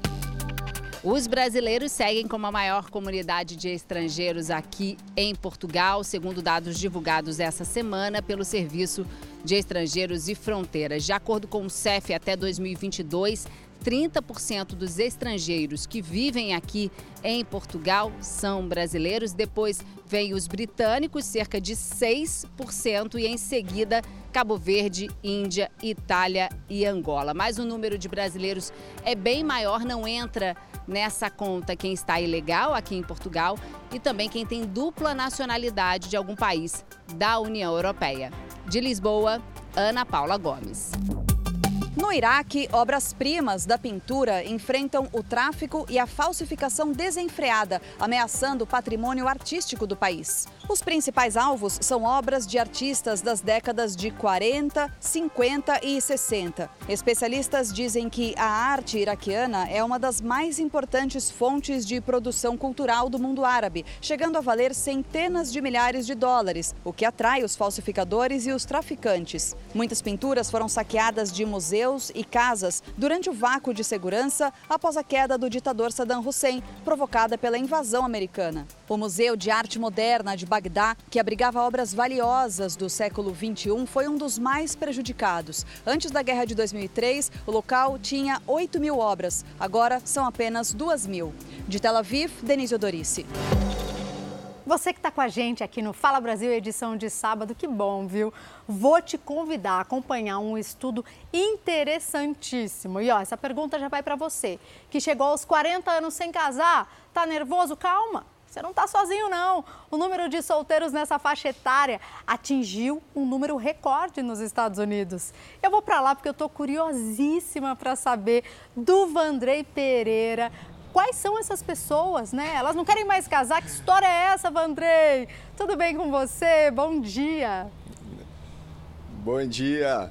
Muito bom dia, bom dia a todos. Pois é, as pessoas aqui nos Estados Unidos não é que elas não querem casar, é que elas estão esperando um pouquinho mais, né? Assim, perto da faixa dos 40 anos para ir realmente é, se estabilizarem e assumirem um compromisso de matrimônio, segundo os especialistas. Olha, um relatório que foi divulgado hoje diz o seguinte: que pelo menos 20% dos americanos nessa faixa etária dos 40 ainda não trocaram alianças. Esse é um número de 20%, um número consideravelmente maior do que nos anos 80, quando essa, esse percentual era de apenas 6%, ou seja, as pessoas se casavam muito mais cedo, perto dos 40 todo mundo já tinha filho, já estava com a vida muito mais encaminhada. Mas agora dizem os especialistas o seguinte, eles atribuem esse número maior né, de solteiros ao nível educacional, ou seja, as pessoas estão esperando mais para é, adquirirem os seus diplomas de graduação e não só de graduação, mas de doutorado, de pós-doutorado e ficam esperando. E isso leva também a uma estabilidade financeira maior, ou seja, a gente pode dizer que as pessoas também estão mais exigentes. Sabe aquela listinha que as pessoas fazem? Eu só vou casar quando eu tiver minha casa, o diploma tal, tal, tal, tal. Então, essa listinha está aumentando e por isso as pessoas estão postergando, digamos assim, a data do matrimônio. E essa faixa dos 40 anos, então, agora é está, está cada vez mais comum as pessoas se casarem após os 40 anos. Só para a gente concluir, nos anos 80, por exemplo, entre homens e mulheres, os homens casavam na faixa dos 23, as mulheres na faixa dos 25. Agora, nesse último estudo concluído em 2021, os homens estão casando na faixa dos 30 e as mulheres na faixa dos 28 anos. Ou seja, todo mundo esperando um pouquinho mais para casar. E tem a ver também com aquela história de que a gente está saindo de casa mais tarde, né? Aqui nos Estados Unidos, os jovens saem de casa um pouco mais tarde. Estão saindo cada vez mais tarde, não depois da faculdade, sim, sabe lá quando que eles vão sair de casa. Voltamos ao estúdio do Fala Brasil espera tantas oportunidades, fazem tanta listinha que a hora nunca chega, né? Cada vez mais tarde aí para o casamento. É isso, Vandrei. Obrigada, viu, pelas suas informações. E a gente continua aqui ao vivo. A gente saiu dos Estados Unidos, agora a gente vai girar pelo país. A gente vai para o sul com Eduardo Pinzon para dizer qual é a previsão do tempo neste fim de semana em Porto Alegre. Bom dia. Oi, Patrícia, bom dia para você, para todo mundo que acompanha o Fala Brasil. O sábado começou com muita nebulosidade e chuva em algumas regiões aqui do Rio Grande do Sul. Na capital gaúcha, Porto Alegre, amanhecer gelado e muita neblina. Agora, por volta das 10 horas da manhã, que o sol começou a vencer a barreira de nuvens, está dando as caras por aqui na região da Orla do Guaíba, o lago que banha a capital gaúcha. Um dia muito especial para quem gosta de fazer atividade física, por exemplo, a orla aqui lotada de atletas. É claro que eles acabam não utilizando tanto casaco quanto a gente, porque saindo cedo de casa tem que colocar um agasalho mais reforçado, porque nas primeiras horas do dia as temperaturas são muito baixas. Hoje, aqui em Porto Alegre, a mínima foi de 10 graus e os termômetros em elevação devem chegar até os 21 na capital gaúcha. A mínima registrada hoje no Rio Grande do Sul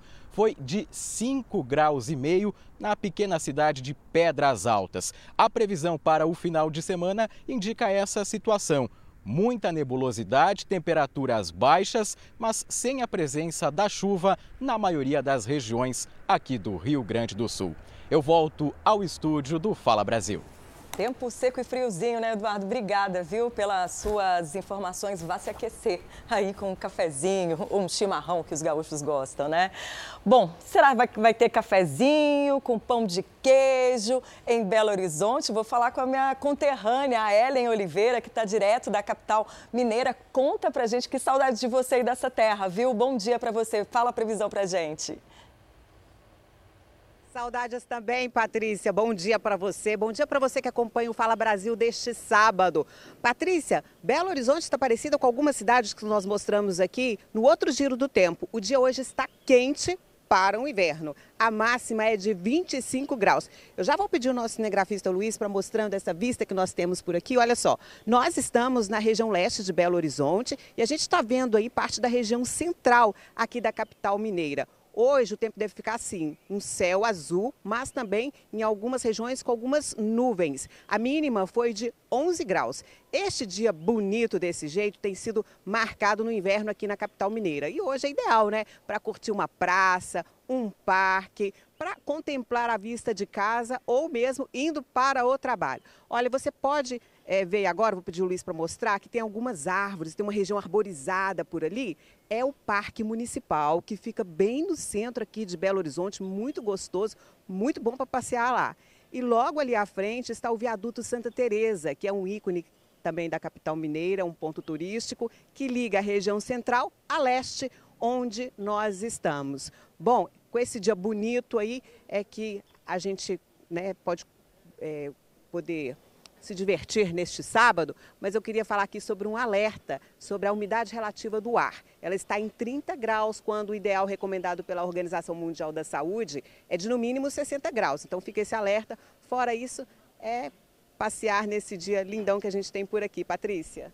É isso, 30%, um, um, índice muito baixo né, de umidade relativa do ar, que é o ideal, é como você disse aí, 60%. Hidratar bastante e evitar fazer exercício físico aí é, durante o dia nas temperaturas mais altas. Ellen, obrigada, viu, pelas suas informações. Um beijo para todos os mineiros. E a hora de saber qual é a previsão do tempo, sabe aonde? Manaus, a repórter Priscila Gama chega com as informações para gente. Bom dia. Bom dia, Patrícia. Bom dia para todo mundo que está acompanhando Fala Brasil. Aqui na capital amazonense, as temperaturas mínimas devem ficar em 24 graus e máxima de 34. Estamos aí na estação mais seca do ano, conhecida como verão amazônico, quando as temperaturas devem ficar mais elevadas. E a expectativa é que neste verão amazônico o calor supere o registrado em 2022 por conta do fenômeno El Ninho. Né? E nós estamos aqui na região oeste da capital amazonense, na Ponta Negra, com esta vista privilegiada para o Rio Negro. Daqui a gente consegue ver também a ponte Rio Negro, que liga a capital à região metropolitana de Manaus. E como é um fim de semana muito tranquilo, porque muita gente foi a Parintins prestigiar o festival folclórico, está uma delícia aproveitar a estrada tranquila para pegar aquele balneário, aquele garapé, aquela nascente de rio nos municípios próximos, viu? Eu, se eu estivesse de folga, certamente eu pegaria estrada, porque hoje é sol com algumas nuvens e aquela chuva rápida durante o dia e a noite. Eu volto aos estúdios do Fala Brasil. Boa sugestão, obrigada pelas suas informações, viu, Priscila? Linda Manaus, né? E você já parou para pensar como é fácil pegar o mouse do computador, clicar num botão e abrir a internet? Ou então rolar o dedo pela tela do seu celular, simples assim, né? Não é simples para todo mundo não, né, Adriana? Não, Patrícia, mais de 8% da população brasileira tem algum tipo de deficiência. E entre essas pessoas, muitas não conseguem usar um aparelho eletrônico com as mãos. Mas uma empresa brasileira criou uma tecnologia que dá mais independência a pessoas com deficiência. Com Nossa, pequenos movimentos da cabeça, o Douglas movimenta o mouse. As piscadas fazem o clique funcionar. Acessibilidade que é possível graças a esse dispositivo que fica nos óculos dele. Quando você faz o não, você para de mexer. Deixa eu ver se eu consegui fazer.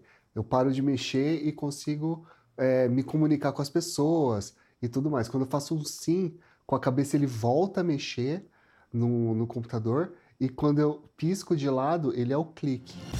Douglas caiu de um muro quando tinha 27 anos. O acidente provocou uma lesão na medula que o deixou tetraplégico.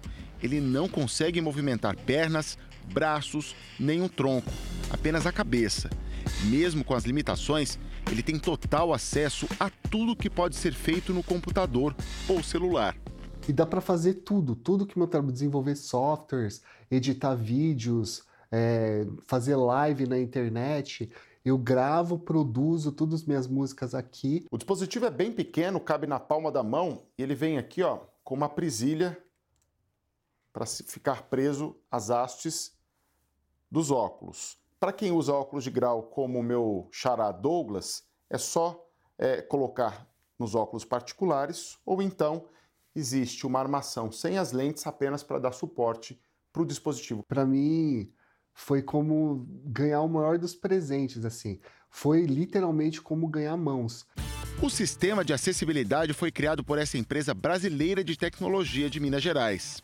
Tudo que a pessoa pode fazer com um mouse convencional, ela vai conseguir fazer só com o movimento da cabeça, utilizando o aparelhinho. Ele transforma os movimentos é, intuitivos da cabeça da pessoa em movimentos correspondentes do mouse e também nos comandos de rolar a página, de fazer um clique, clique do botão direito. O aparelho custa R$ 2.990 para compra. O usuário também pode optar por alugar o dispositivo por cerca de 120 reais ao mês. Esse mouse de cabeça foi criado depois de um pedido do pai do Mikael, um menino de 11 anos que mora no Pará e usava a boca para jogar no celular. Ele nasceu com uma síndrome chamada artrogripose. Ele nasceu com é, ausência de movimento nos membros superiores. É, ele não movimenta os braços e tem é o mínimo, tem pouquíssimas é, é, é, mobilidade nas pernas. Hoje o Mikael brinca, acessa a internet e usa o celular e computador para estudar de forma muito mais fácil. É, eu uso muito para me jogar e programar também. Tenho a minha acessibilidade, né? De mexer no computador. Foi essa tecnologia que permitiu que a Victoria não interrompesse o estudo e trabalho depois de perder os movimentos por sequelas da esclerose múltipla. Baixar os materiais, estudar, escrever TCC, você poder acessar suas redes sociais sozinha, você poder fazer seu trabalho, escrever que nem eu fiz no TCC, montar uma apresentação é, é, é muito empoderador, sabe? É o futuro que virou presente, o presente da independência mesmo com as limitações. Independente dos movimentos estarem aqui ou não, tem tecnologia para melhorar nosso dia a dia, para fazer com que a gente consiga desempenhar funções tanto quanto quando tinha os movimentos, né? Tecnologia a favor de todos, inclusão, muito bom, viu? Agora eu vou trazer para vocês um cenário que eu tenho certeza que já aconteceu na sua casa ou você conhece alguém que já passou por isso, sabe? Quando a criança está em casa, pede por um cachorrinho e vem a mãe e diz, traz aquela consciência e diz: Mas e quando a gente viajar, meu filho, quem é que vai cuidar do bichinho? Tem solução para isso, né? Tem muitas soluções, cuidadores, hotel animal. Mas, Fabiana, tem gente que não abre mão, quer levar o pet para todos os lugares. Boa. A ideia pode ser ótima, mas é preciso preparação para garantir, claro, conforto, segurança. Então tá na hora do quadro SOS Pet. Pôr os pés, ou melhor, as patas na estrada é uma boa pedida para os pets mudarem os ares e passarem momentos inesquecíveis com seus tutores. E vamos falar o que é necessário para você sair pelas estradas dentro do seu carro com seu pet da melhor forma possível. Carteira de vacinação, comida, água e todo mundo bem na estrada. Então fica ligado aí para quem sabe você sair viajando com seu pet em breve. Agora no SOS Pet.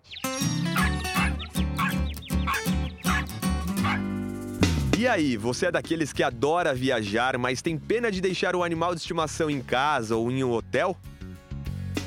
Hoje em dia, muitas pessoas que viajam com os seus cães têm seus guias pet friendly. Né? Alguns tutores não abrem mão de levar o pet para conhecer o mundo e decidiram adaptar a vida e o carro para levar o melhor amigo para todo canto. É o caso da Marília. Ela sempre planeja o próximo destino sabendo que a Cleo e a Luna estarão junto. A gente já começa do roteiro, né, Julinho? Que a gente tem que escolher, inclusive os lugares que aceita e tudo mais. Então a preparação já vem do roteiro, escolha da cidade e tudo mais. É, a malinha é como se fosse realmente uma malinha de bebê, né? Então a gente tem o tapete higiênico, a ração, petisco. Ela até criou um canal digital para dar dicas a outros tutores sobre as viagens. É, eu comecei a querer levar elas para passear e aí eu via sentir essa dificuldade de achar lugares que aceitassem. E aí, quando eu comecei a achar esses lugares, eu falei, poxa, por que não compartilhar? Mas não é só colocar o pet no banco de trás e sair dirigindo por aí. Qual região que eu estou indo viajar? Tem alguma doença específica naquela região que eu tenho que tomar cuidado? A gente está falando aí de hidrofilariose, leishmaniose que pode ser característica de determinadas regiões, onde esse pet vai viajar? Ele vai de cinto, o que é recomendado para os cães, ou ele vai dentro de uma caixa de transporte, obrigatório para gatos? Qual o tempo dessa viagem? A Juliana sabe bem disso. Não bota o pé na estrada sem a Maria Clara. Ela já foi para Petrópolis, já foi para o Rio de Janeiro, já foi para Curitiba, já foi para o interior de Santa Catarina. É, agora, recentemente, a, a, gente também foi para Itu, ela já foi para São Roque. Com a vacinação da Maria Clara em dia e com tudo que ela precisa no porta-malas, a Juliana confirma: planejamento sempre. Eu acho que você tem que saber se o seu cachorro está pronto para começar a ir, né? E levando aos poucos. Pesquisar, né? Pesquisar o hotel, ver direitinho o peso, a quantidade de, de cães que você pode levar, é, ver se tem algum hospital por perto para alguma emergência. É, ao invés de você deixar o seu pet em casa ou deixar num hotelzinho, ele ficar estressado e ficar triste longe de você, por que não levar junto, né? E aproveitar, assim, é possível. Às vezes é só ter realmente essa estrutura adaptada, né? Colocar no carro e, ó, patas na estrada, que é muito gostoso aproveitar tudo com ele. Adorei, patas na estrada, é isso aí, não larga o bichinho não. Bom, uma mulher que criava um gambá em casa vai ter que responder na justiça por maus tratos. O animal, batizado de Emílio, está com lesões nas patas, hérnia de disco e agora passa por fisioterapia e acupuntura. O gambá chegou no Centro de Triagem de Animais Silvestres de Porto Alegre com lesões nas patas traseiras, hérnia de disco e acima do peso. Isso, ele estava sem caminhar, provavelmente ele tinha uma fratura já, pelo que se sabe em autos. E essa fratura pode ter calcificada, isso pode ter piorado a amplitude de movimento dele do membro, né, dos braços, é, até causando dor e edema, né. A mulher que criava o animal garante que ele era bem cuidado. Quando a gente resgatou, quando eu resgatei, tá, foi pedido ajuda na cidade e falaram, né, que botariam no mato, que não iam reabilitar. Eu moro no mato, então eu fiquei tranquila, porque a porta era aberta, ele só não estava no forro, mas ele andava. A Delegacia do Meio Ambiente abriu um inquérito e investiga o caso como maus tratos. É, o gambá foi uh, submetido a exames de sangue e raio-x. Inclusive, é, esse exame de raio-x apontou fraturas é, antigas que podem ter sido causadas, inclusive, pelo sobrepeso desse animal. Uma testemunha disse à polícia que Xana Cris já teve outro gambá que morreu por maus tratos. Xana Cris contesta. Ela entrou na justiça para tentar recuperar o Emílio. Então a gente pediu para ver, a gente está na justiça, tudo via legal, tá? Então a gente não, não tem nada. Eles estão falando, mas a gente não viu. A gente nem sabe como ele está. A ex-tutora deve ser interrogada. O inquérito sobre o caso vai ser finalizado até a semana que vem. Quase 11 horas da manhã pelo horário de Brasília. A hora do almoço chegando, aquele sábado, aquele momento que a gente gosta, né? De compartilhar. O que, que você está fazendo nesse momento? Vai sair para comer? A Paola Viana está em São Paulo e já saiu para comer e para compartilhar com a gente. Olha que coisa boa. Tá meio friozinho aqui em São Paulo, solzão. Já tô toda trabalhada aqui, ó, no figurino do frio do inverno para receber esse momento lindo da Paola Viana. Ela já está sorrindo desde já porque sabe que vai comer um torresmo. Você gosta? Conta pra gente, Paola, você gosta? Onde é que você tá? Quem não gosta, né, Fabiana, de um torresmo, ainda mais assim no sábado? Olha, para contar para vocês esse torresmo de rolo, a gente veio até aqui um boteco em São Caetano do Sul que é sucesso. E aí eu já cheguei perguntando aqui por que, que é sucesso esse torresmo de rolo. Olha aqui, essa é uma peça de 5 quilos, então esse aqui é o primeiro passo, a peça já é assim. E o Zé, que é o famoso aqui, ele corta essa peça assim em fatias, ela fica dessa forma e depois ela é frita. Aqui ele já está frito. E a pessoa que vem aqui, ela escolhe a forma como ela quer comer. Se é assim inteiro e vai cortando, ou se o Zé corta. Não é assim, Zé? Muito bom dia para você. Bom dia a todos, vocês que nos assistem. Então, a gente pega, serve o cliente, faz, eu quero cortar na mesa eu mesmo para ver como que é a sensação de, de cortar. Ou eles pedem para cortar eh, em pedacinho, a gente serve conforme o cliente pedir. Eu vou pedir, inclusive, para você já ir cortando, que eu vou mostrar para vocês. Olha, pena que vocês não estão aqui para sentir o cheirinho desse torresmo de rolo. Olha só o barulhinho, ó, ó escutem só. Crocante, crocante. E aí eu perguntei pro Zé, quando cheguei aqui, qual a diferença, né, do torresmo de rolo, que é esse torresmo grande, servido dessa forma, do torresmo tradicional, Zé? Qual a diferença, então, para quem não conhece ainda esse torresmo diferente? Bom, o torresmo tradicional é aquele, é, como se diz o ditado, aquele torresmo de feijoada. que eles cortam aqueles pedacinhos pequenos. Menorzinho. Menorzinho, pequeno. Geralmente, não são todos, geralmente é, é, a casquinha fica dura, você só come o, a carninha, mas o bom é, o, é, é a casquinha crocante. Esse daqui ele vai não. servido em porçãozinha. Porçãozinha. Agora esse daqui não, esse daqui já é defumado. Eu defumo ele em peças grandes no defumador para que a peça fique molinha, como vocês viram aqui, ó. ó. Coisa a textura dele é diferente, né? A gente já consegue perceber que é diferente a textura. Isso daqui não tem nada a ver com o outro de feijoada, né? Isso daqui já tem uma técnica já certinha para defumar. Tá vendo só, né, gente? Parece igual, mas não é. Isso, exatamente. E aqui vocês podem ver, ó, vamos cortar mais uma peça. A carne dele, então, é mais macia. Mais macia, ó. ó. Olha que coisa linda, ó. Aqui, ó. Coisa linda mesmo, cheiroso. Vai cortando, gente. O cheiro vai ficando ainda mais forte, de tão gostoso. Isso. Aí depois vocês. Vocês preferem? Tem muita gente que leva para feijoada, nego vem aqui come só come ele, sabe? É, é diferente, é um produto diferenciado. Dá para perceber que é diferenciado, meninas.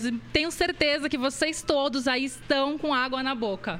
Eu, como uma boa mineira, já comi muito torresmo, mas desse jeito aí, Paola, nunca comi. A gente deu para ouvir aqui, gente, o creque quando ele pega a faca e corta. Eu quero saber, Paola, se você já experimentou e quero ouvir o creque na sua boca para a gente ficar salivando ainda mais, porque tá todo mundo com água na boca, 11 horas da manhã, imagine só, todo mundo já perto da hora do almoço, com fome, e a gente quer saber que sabor diferenciado desse torresmo aí defumado, com esse creque-creque aqui que a gente está se deliciando só de assistir. Sua vez. Olha, Patrícia, eu confesso para vocês, até experimentei aqui um acompanhamento, também, tá? porque o torresmo ele já é um acompanhamento, né? Mas ele pode ser servido Beleza, também Dan. com outras coisas. Mas o torresmo eu deixei depois. mesmo para experimentar ao vivo junto com vocês. O senhor me dá licença, Zé, para eu experimentar aqui. Elas querem que eu experimente ao vivo. Já sabia que ia ser assim. Ele vai, ah, ele vai me servir. Então, Olha só, gente, vamos ouvir o Crack Crack, experimentar aqui o torresmo de rolo, esse torresmo que faz sucesso aqui em São Caetano do Sul. Vem pessoas gente, tá de todos os lugares, viu? inclusive de outros países, viu, gente? Para tá experimentar esse torresmo Zé que Pelo estava me Deus, contando. Vamos lá, pode ser um, um, pedacinho pequeno, viu, Zé? Para não, não passar vergonha aqui ao vivo. Então vamos uma casquinha primeiro. Vamos ver. Uhum. Tá aí o crack. Tá aí o crack pra vocês. Aprovadíssimo. Paola. Com a pimenta biquinho. Com a pimenta biquinho. Vamos conversando e eu vou experimentando. É um sacrifício para você esse plantão, né, Paola? Não é a primeira vez que eu vejo você se dando bem por aqui, viu? Muito bom, muito bom. Eu quero saber o seguinte, conta pra gente, pede pro Zé contar pra gente. Bom, além de, do, do torresmo como aperitivo, como, como, com quais pratos, por exemplo, essa iguaria orna, se assim podemos dizer, combina? Além da feijoada, claro. Adriana, você sabe que eu cheguei aqui, eu já logo fiz essa pergunta. Sim, ele é bem conhecido, né, com a, com a feijoada, é tradicional. Adriana pergunta do estúdio. A gente vê aqui que ele é servido com uma azeitona, com uma geleia de maracujá bem diferente também, mas normalmente as pessoas chegam aqui e pedem o quê para comer, né? Para ser servido junto com o torresmo. O que, que é sucesso também, Zé? Conta pra gente. Não, é, no começo, eu vinha aqui pedindo feijoada com torresmo. A gente não serve feijoada, a gente é especializado em torresmo. Se você quiser comer um torresmo de primeiro, o primeiro que lançou no Brasil. Tem que ser só o torresmo. É só o torresmo. Fui eu que lancei, aqui no Zé do Brejo. Uhum. Aí os outros começaram a é, copiar isso, aquilo tal, mas não é igual o nosso. Isso eu garanto para você. Então as pessoas vêm aqui, hoje, é só vem atrás do torresmo. Tá? É porque ele é tão diferenciado, viu, gente, viu, Adriana, que ele é, serve mesmo só o torresmo. Mas eu tô vendo aqui, né, o senhor separou até pra gente aqui alguns acompanhamentos que são diferentes. Esse aqui é a pimenta daqui, recheada. Esse daqui é uma pimenta recheada. Nós temos vários sabores. Só eu tenho em São Paulo e, e os meus distribuidores, né? Mas é tudo feito por nós aqui do Zé do Brejo. E... Eu vejo aqui também que tem uma azeitona, aqui é uma geleia de maracujá, viu, gente? Bem diferente também. Aquela pimentinha que a gente conhece também, essa daqui, aquela que não é muito ardida Isso, também. Pimenta biquinho, é. Pimenta biquinho A também dá turma- para ser servida com o A torresmo. turma só vem aqui hoje, é a mesma coisa, uma casa de esfirra, uma churrascaria. Você vai na churrascaria, você vai comer o quê? A maioria você vai para comer carne. E a turma vem aqui hoje é para comer torresmo. Vem de longe, vão lá no Zé do Brejo comer torresmo. E esse daqui, ó, vai ser para. Como é o nome dela? Estão todas no estúdio, Fabiana, Patrícia e Adriana. E vou levar também para a chefia, para a produção, porque eu sei que tá todo mundo com vontade lá. E esse daqui, ó, é para vocês aí. Eu vou comer por vocês aí, ó. No creque, creque. Ó, Maravilhoso, Zé do Muito bom demais. Vem pra cá. Vocês vindo pra cá é por conta da casa. Vem pra cá vocês aí. Opa! Olha, gente, tem muitas pessoas que vêm aqui também. É, é, o boteco aqui é conhecido, é, é alegre o lugar, tem uma energia bacana, uma decoração diferenciada também. E o Zé estava me contando que muitas pessoas vêm aqui e compram assim, ó, congelado, levam e fritam em casa. Também dá para levar e fazer em casa. Já tá semi-pronto. Pega, leva pra praia, pra casa, faz a hora que quiser. Faz a hora. É fantástico. Não tem o que errar. Mas Tão ele fantástico, defumado tô aqui, assim- olha, conversando com vocês ao vivo e não resisti. Tô comendo junto. Pode falar, Adriana. Ele é, é, sim, ele é defumado, né, Zé? Defumado. Esse Ô, é defumado, aqui, ó. Essa, A peça é defumada. Paola, mas essa peça defumada, Essa, ela já inclusive, é é a diferença tá pronta do torresmo comer? tradicional. Isso, exatamente. Tem muitas pessoas. Sim, essa peça ela já está pronta para comer, né, Zé? Ela só é ser, ela é cortada assim em fatias. É, Ela tá semi-pronta. Daqui eu fatio de- de- dessa forma aqui. E daqui vai para você fritar ela. Aí você vai fritar. Tem muitas pessoas que gostam mais bem passadinho, mal passado. Então eles preferem levar assim, fritar em casa e vê o ponto certo da carne. Para fazer o creque creque tem que ser assim bem fritinho, né? Bem fritinho, exatamente. E quem levar para fritar em casa, como é que é? Com óleo bem quente? Não, óleo bem quente, é, cê, é, é, como fala, tem que ficar acima do nível do, do- do óleo, Cobrir tudo. de óleo e pronto, acabou. Fritou, pururucou, já tira e pode comer. Zé, muito obrigada por contar aqui pra gente o seu sucesso do torresmo de rolo, gente. Fica uma dica então para esse sabadão, esquentou um pouquinho mais. Tenho certeza que vocês gostaram. Eu vou continuar aqui com a minha equipe, a gente vai experimentar mais um pouquinho. Se a gente gostou, Paola, a gente amou esse cenário. O Zé que trouxe essa alegria, gente. É aqui no Fala Brasil você vê isso, personagens da vida real, alegria ali ao fazer o torresmo. Tem muito amor ali na receita também.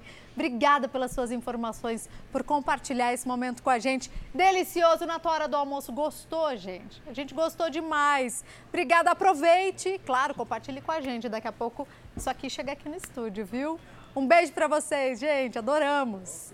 Vamos seguir aqui com o noticiário do Fala Brasil, edição de sábado, porque a Petrobras anunciou uma redução no preço da gasolina para as refinarias a partir de hoje, viu? Vamos falar com a Ellen Oliveira para saber qual será o novo valor, Ellen. Bem-vinda de volta aqui ao Fala Brasil. Oi, Fabi. Pois é, o valor agora do litro da gasolina passa de R$ 2,65 para R$ 2,52, uma queda de 13%.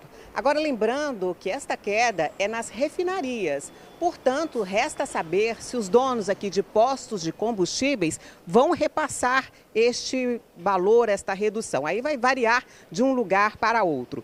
Desde o início do ano até agora, o sobe e desce no valor da gasolina foi intenso. E a Petrobras também anunciou uma redução de 3,9% no preço de gás de cozinha para as distribuidoras a partir de hoje. Voltamos ao estúdio do Fala Brasil. Um suspeito de 17 anos tentou fugir da polícia no Rio de Janeiro. Ele estava no IML esperando para fazer o exame de corpo de delito. O fugitivo só não imaginava que iria encontrar pelo caminho um policial militar de folga.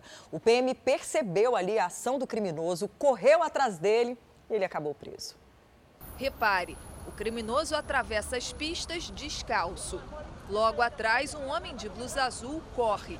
Ele é policial militar apaisana e sobe na garupa de uma moto que passava pelo local para perseguir o fugitivo.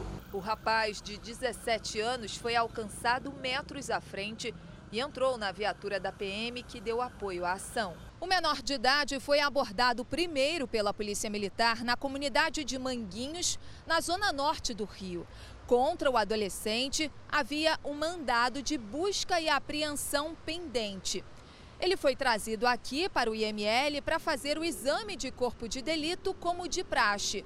Mas quando estava à espera do exame, ele saiu correndo. O fugitivo só não imaginava encontrar pelo caminho o policial militar apaisana. Ele percebeu a ação e não hesitou. Correu atrás do criminoso e o capturou. O flagrante foi todo gravado porque jornalistas estavam no IML na cobertura de outra notícia. Definitivamente não foi uma boa ideia do adolescente fugir da polícia. Acabou capturado e filmado. E daqui a pouco, logo depois do Fala Brasil, tem The Love School, a escola do amor. Daqui a pouco, não perca, ao vivo eu pegava o celular dele, via algumas coisas. Eu comecei a ter contato com esse mundo com essa intenção de trazer um benefício para o relacionamento. Isso veio para o nosso casamento como se fosse algo natural, algo normal. Manter a chama acesa é um caminho desafiador. Era como se fosse uma forma de eu mostrar para ele que comigo ele tinha liberdade. A gente não sabia a armadilha que estava escondido nisso. Na Escola do Amor. Começa hoje o Festival Folclórico de Parintins, no Amazonas. As torcidas dos bois Caprichoso e Garantido já estão prontas para o espetáculo da floresta. Uma cidade dividida entre o azul e o vermelho. Canto de amor pela vida que planta esperança. No centro de Parintins fica o curral Zé Castibelão, o lado azul, a casa do boi caprichoso, que já venceu o festival 24 vezes e que entra na arena do Bumbódromo para tentar o bicampeonato. O tema desse ano é o brado do povo guerreiro. Comparado ao contrário, a gente é organizado, entendeu?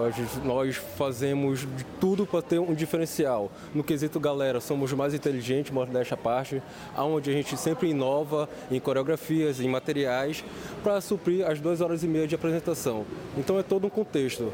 Nada que a gente apresenta na galera é à toa, é tudo envolvendo o contexto de arena, de acordo com o Conselho de Arte que manda pra gente no projeto. A torcida é apaixonada, né? Porque é o melhor boi do mundo! Esse é essa camisa azulada! Jornada de suor, no tambor vem a pancada.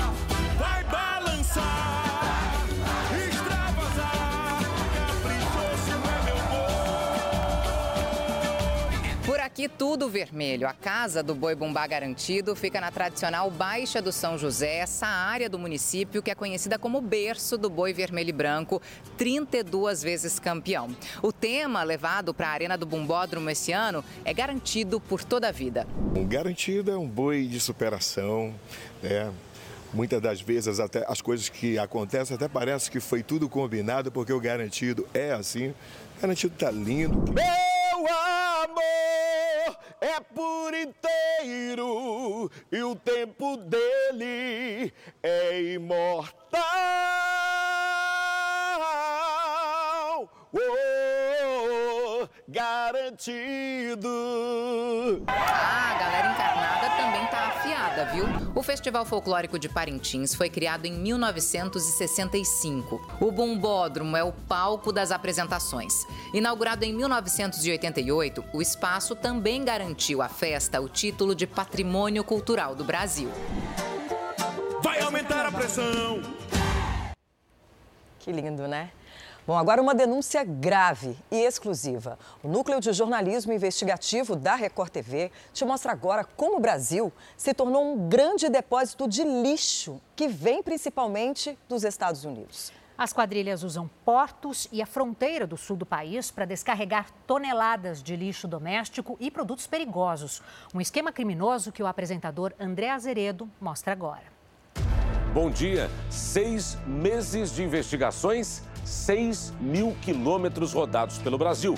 O Record Investiga de hoje mostra como um negócio ilegal virou muito lucrativo no Brasil. A importação de lixo. Quadrilhas trazem para cá de navio o lixo que é produzido em shoppings e até hospitais dos Estados Unidos. Fardos de papelão lotados de lixo. A carga foi encontrada dentro de 65 contêineres despachados do porto de Everglades, na Flórida, costa leste dos Estados Unidos. O carregamento chegou ao porto de Rio Grande, no Rio Grande do Sul. São mil toneladas de lixo. O material havia sido declarado como aparas de papelão, usadas pela indústria para a fabricação de embalagens. Mas importar lixo é crime. Na apreensão feita em 2020, foi encontrado lixo hospitalar e até restos de comida. Quando passou no raio-x, o nosso pessoal verificou que poderia ter uma suspeita de armas de fogo. Quando foi feita a verificação física, descartaram essa hipótese, mas verificaram que o material estava contaminado. Os fiscais analisaram toda a carga e descobriram de onde vinha o carregamento clandestino de lixo doméstico e hospitalar. Fort Lauderdale, nos Estados Unidos, Cleveland, algumas uh, cidades no estado de Nova York também. Se trata de material de coleta seletiva. As embalagens mostram o endereço de hospitais de onde saiu o lixo. Eles ficam na Flórida, nos Estados Unidos. Ninguém respondeu por que o lixo recolhido lá chegou ao Brasil. Quem trouxe todo esse lixo para o Brasil foi essa multinacional, que também tem uma unidade no município de Bento Gonçalves. A Smurfit Capa do Brasil, indústria de embalagens, é uma das maiores fabricantes de embalagens de papel do mundo. A empresa foi alvo de uma investigação do Ministério Público Federal e recebeu uma multa salgada. Precisávamos aqui no Porto de Rio Grande de uma câmera termal que custava mais de 700 mil reais à época para melhorar a fiscalização de crimes cometidos aqui no, no âmbito do, do porto. Então, nós fizemos o acordo que a empresa custearia esse material. A empresa cumpriu o acordo. O Porto de Rio Grande recebeu um raio-x para fiscalizar contêineres. Mas a multinacional exigiu aos promotores que o nome dela não fosse divulgado pelas autoridades. A Justiça Brasileira aceitou o pedido de sigilo do Ministério Público Federal. Mas a empresa que importou lixo caiu de novo em uma fiscalização, dessa vez no Porto de Santos, em São Paulo. 23 toneladas foram apreendidas durante uma operação do Ibama e da Receita Federal. Quando foi desovado, nós percebemos que não eram aparas de papelão e havia máscaras contaminadas, havia muito plástico, tecido.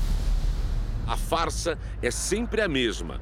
Lixo escondido no meio de papelão e, de novo, a importadora foi a Smurfit Capa do Brasil, indústria de embalagens. A carga partiu de Nova York, nos Estados Unidos, e foi despachada para uma empresa de reciclagem. Procuramos uma das unidades da Smurfit Capa. Uma funcionária da unidade em Bento Gonçalves, no Rio Grande do Sul, negou a fraude. Mas a gente não importa lixo. Em nota, a empresa afirmou que jamais importou lixo e que os contêineres apreendidos foram devolvidos. No maior porto da América Latina, em Santos, cargas que são identificadas com aparas de papelão passam por um scanner. O raio-x ajuda a comprovar se o produto importado é o mesmo que foi declarado nos documentos. Hoje, a aduana brasileira tem um sistema que tem um controle muito bom. Em tese, o pessoal que tenta fazer isso no Brasil hoje está correndo um grande risco de ser pego, de ser multado. E olha o flagrante. Os fiscais suspeitaram e todo o carregamento de malas e relógios que vieram da China foi apreendido. Todos os contêineres são escaneados e, e, se aparecer alguma coisa com característica, com imagem semelhante, nós vamos vir para a conferência física. O lixo não para de chegar. Nossa equipe flagrou carregamentos com toneladas de sucatas de baterias despejadas no sul do país. Um lixo tóxico que entra pela fronteira do Brasil com o Uruguai. De um lado Brasil, de outro Uruguai. Os contrabandistas usam essa facilidade para despejar lixo tóxico por aqui. Nos últimos 20 anos, foram 85 apreensões de lixo importado do Uruguai. Entre elas estavam 156 toneladas de sucatas de bateria para carro e caminhão. 65% das apreensões desse tipo de lixo foram feitas na cidade de Santana do Livramento, no Rio Grande do Sul. A Polícia Federal descobriu que o chumbo das baterias é derretido e revendido para as indústrias. Algumas peças também são reformadas em empresas de reciclagem no Uruguai e depois colocadas à venda aqui do lado brasileiro. A Polícia Federal investigou o esquema de lavagem de dinheiro do tráfico de lixo. Empresas fictícias de transporte de sucatas emitiam notas fiscais das baterias. Em um ano, a organização criminosa movimentou 90 milhões de reais. Existe a possibilidade de se inserir nesse fluxo financeiro dinheiro tanto de uh, tráfico de drogas quanto propriamente de lavagem de dinheiro pura e simples. Dar o destino correto ao lixo que foi importado ilegalmente tem custado caro aos cofres públicos brasileiros. É o custo ambiental, poluição, coisas que não deveriam entrar, e econômico, diretamente econômico, porque custa para o Estado destruir essas mercadorias posteriormente. Né? Então, são dois prejuízos relevantes. Até o próximo Record Investiga. Bom, agora um alerta para você. Cuidado porque tem golpe novo na praça. Os criminosos chegam à casa da vítima com um presente inesperado. Daí eles tiram uma foto do rosto da pessoa para supostamente autenticar a entrega. Essa foto é a última etapa do crime. Uma mulher caiu nesse golpe e ficou com uma dívida de 80 mil reais.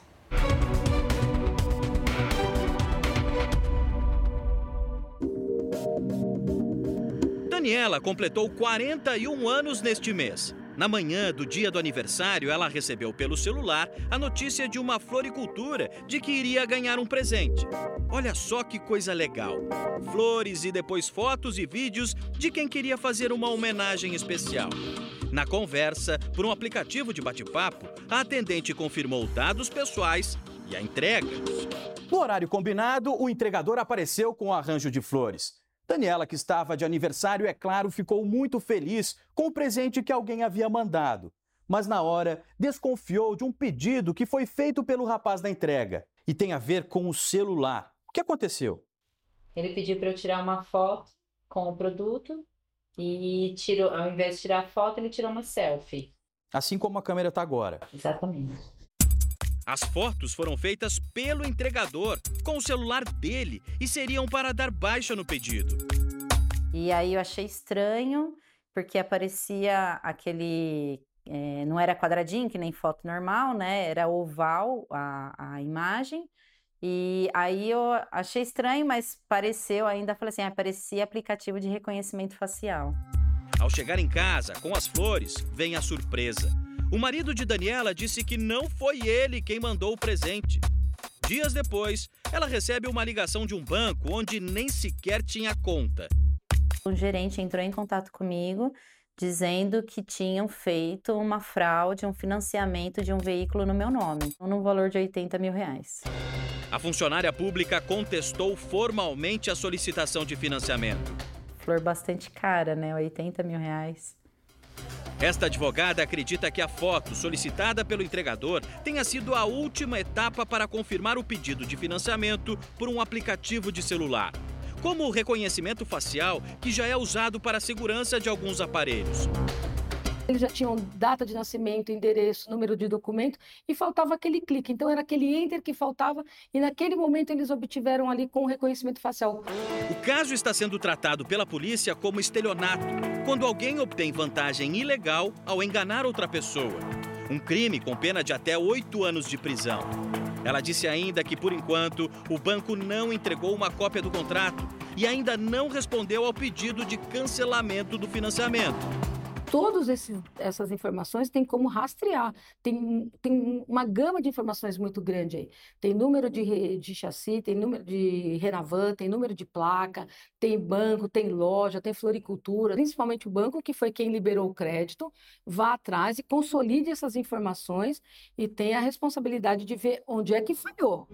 Em nota, a Secretaria de Segurança Pública de São Paulo informou que até o momento os autores do golpe não foram identificados e que as investigações prosseguem para o esclarecimento dos fatos.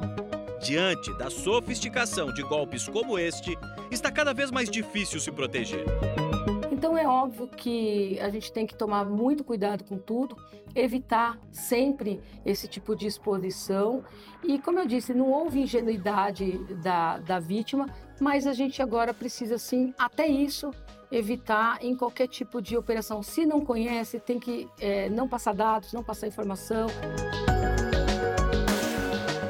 Fala Brasil, edição de sábado fica por aqui. Bom dia para você, gente. Aproveite bem o seu fim de semana. Mais notícias ao vivo no Balanço Geral. Você fica agora com The Love School. Um ótimo dia para você. Tchau. Gente.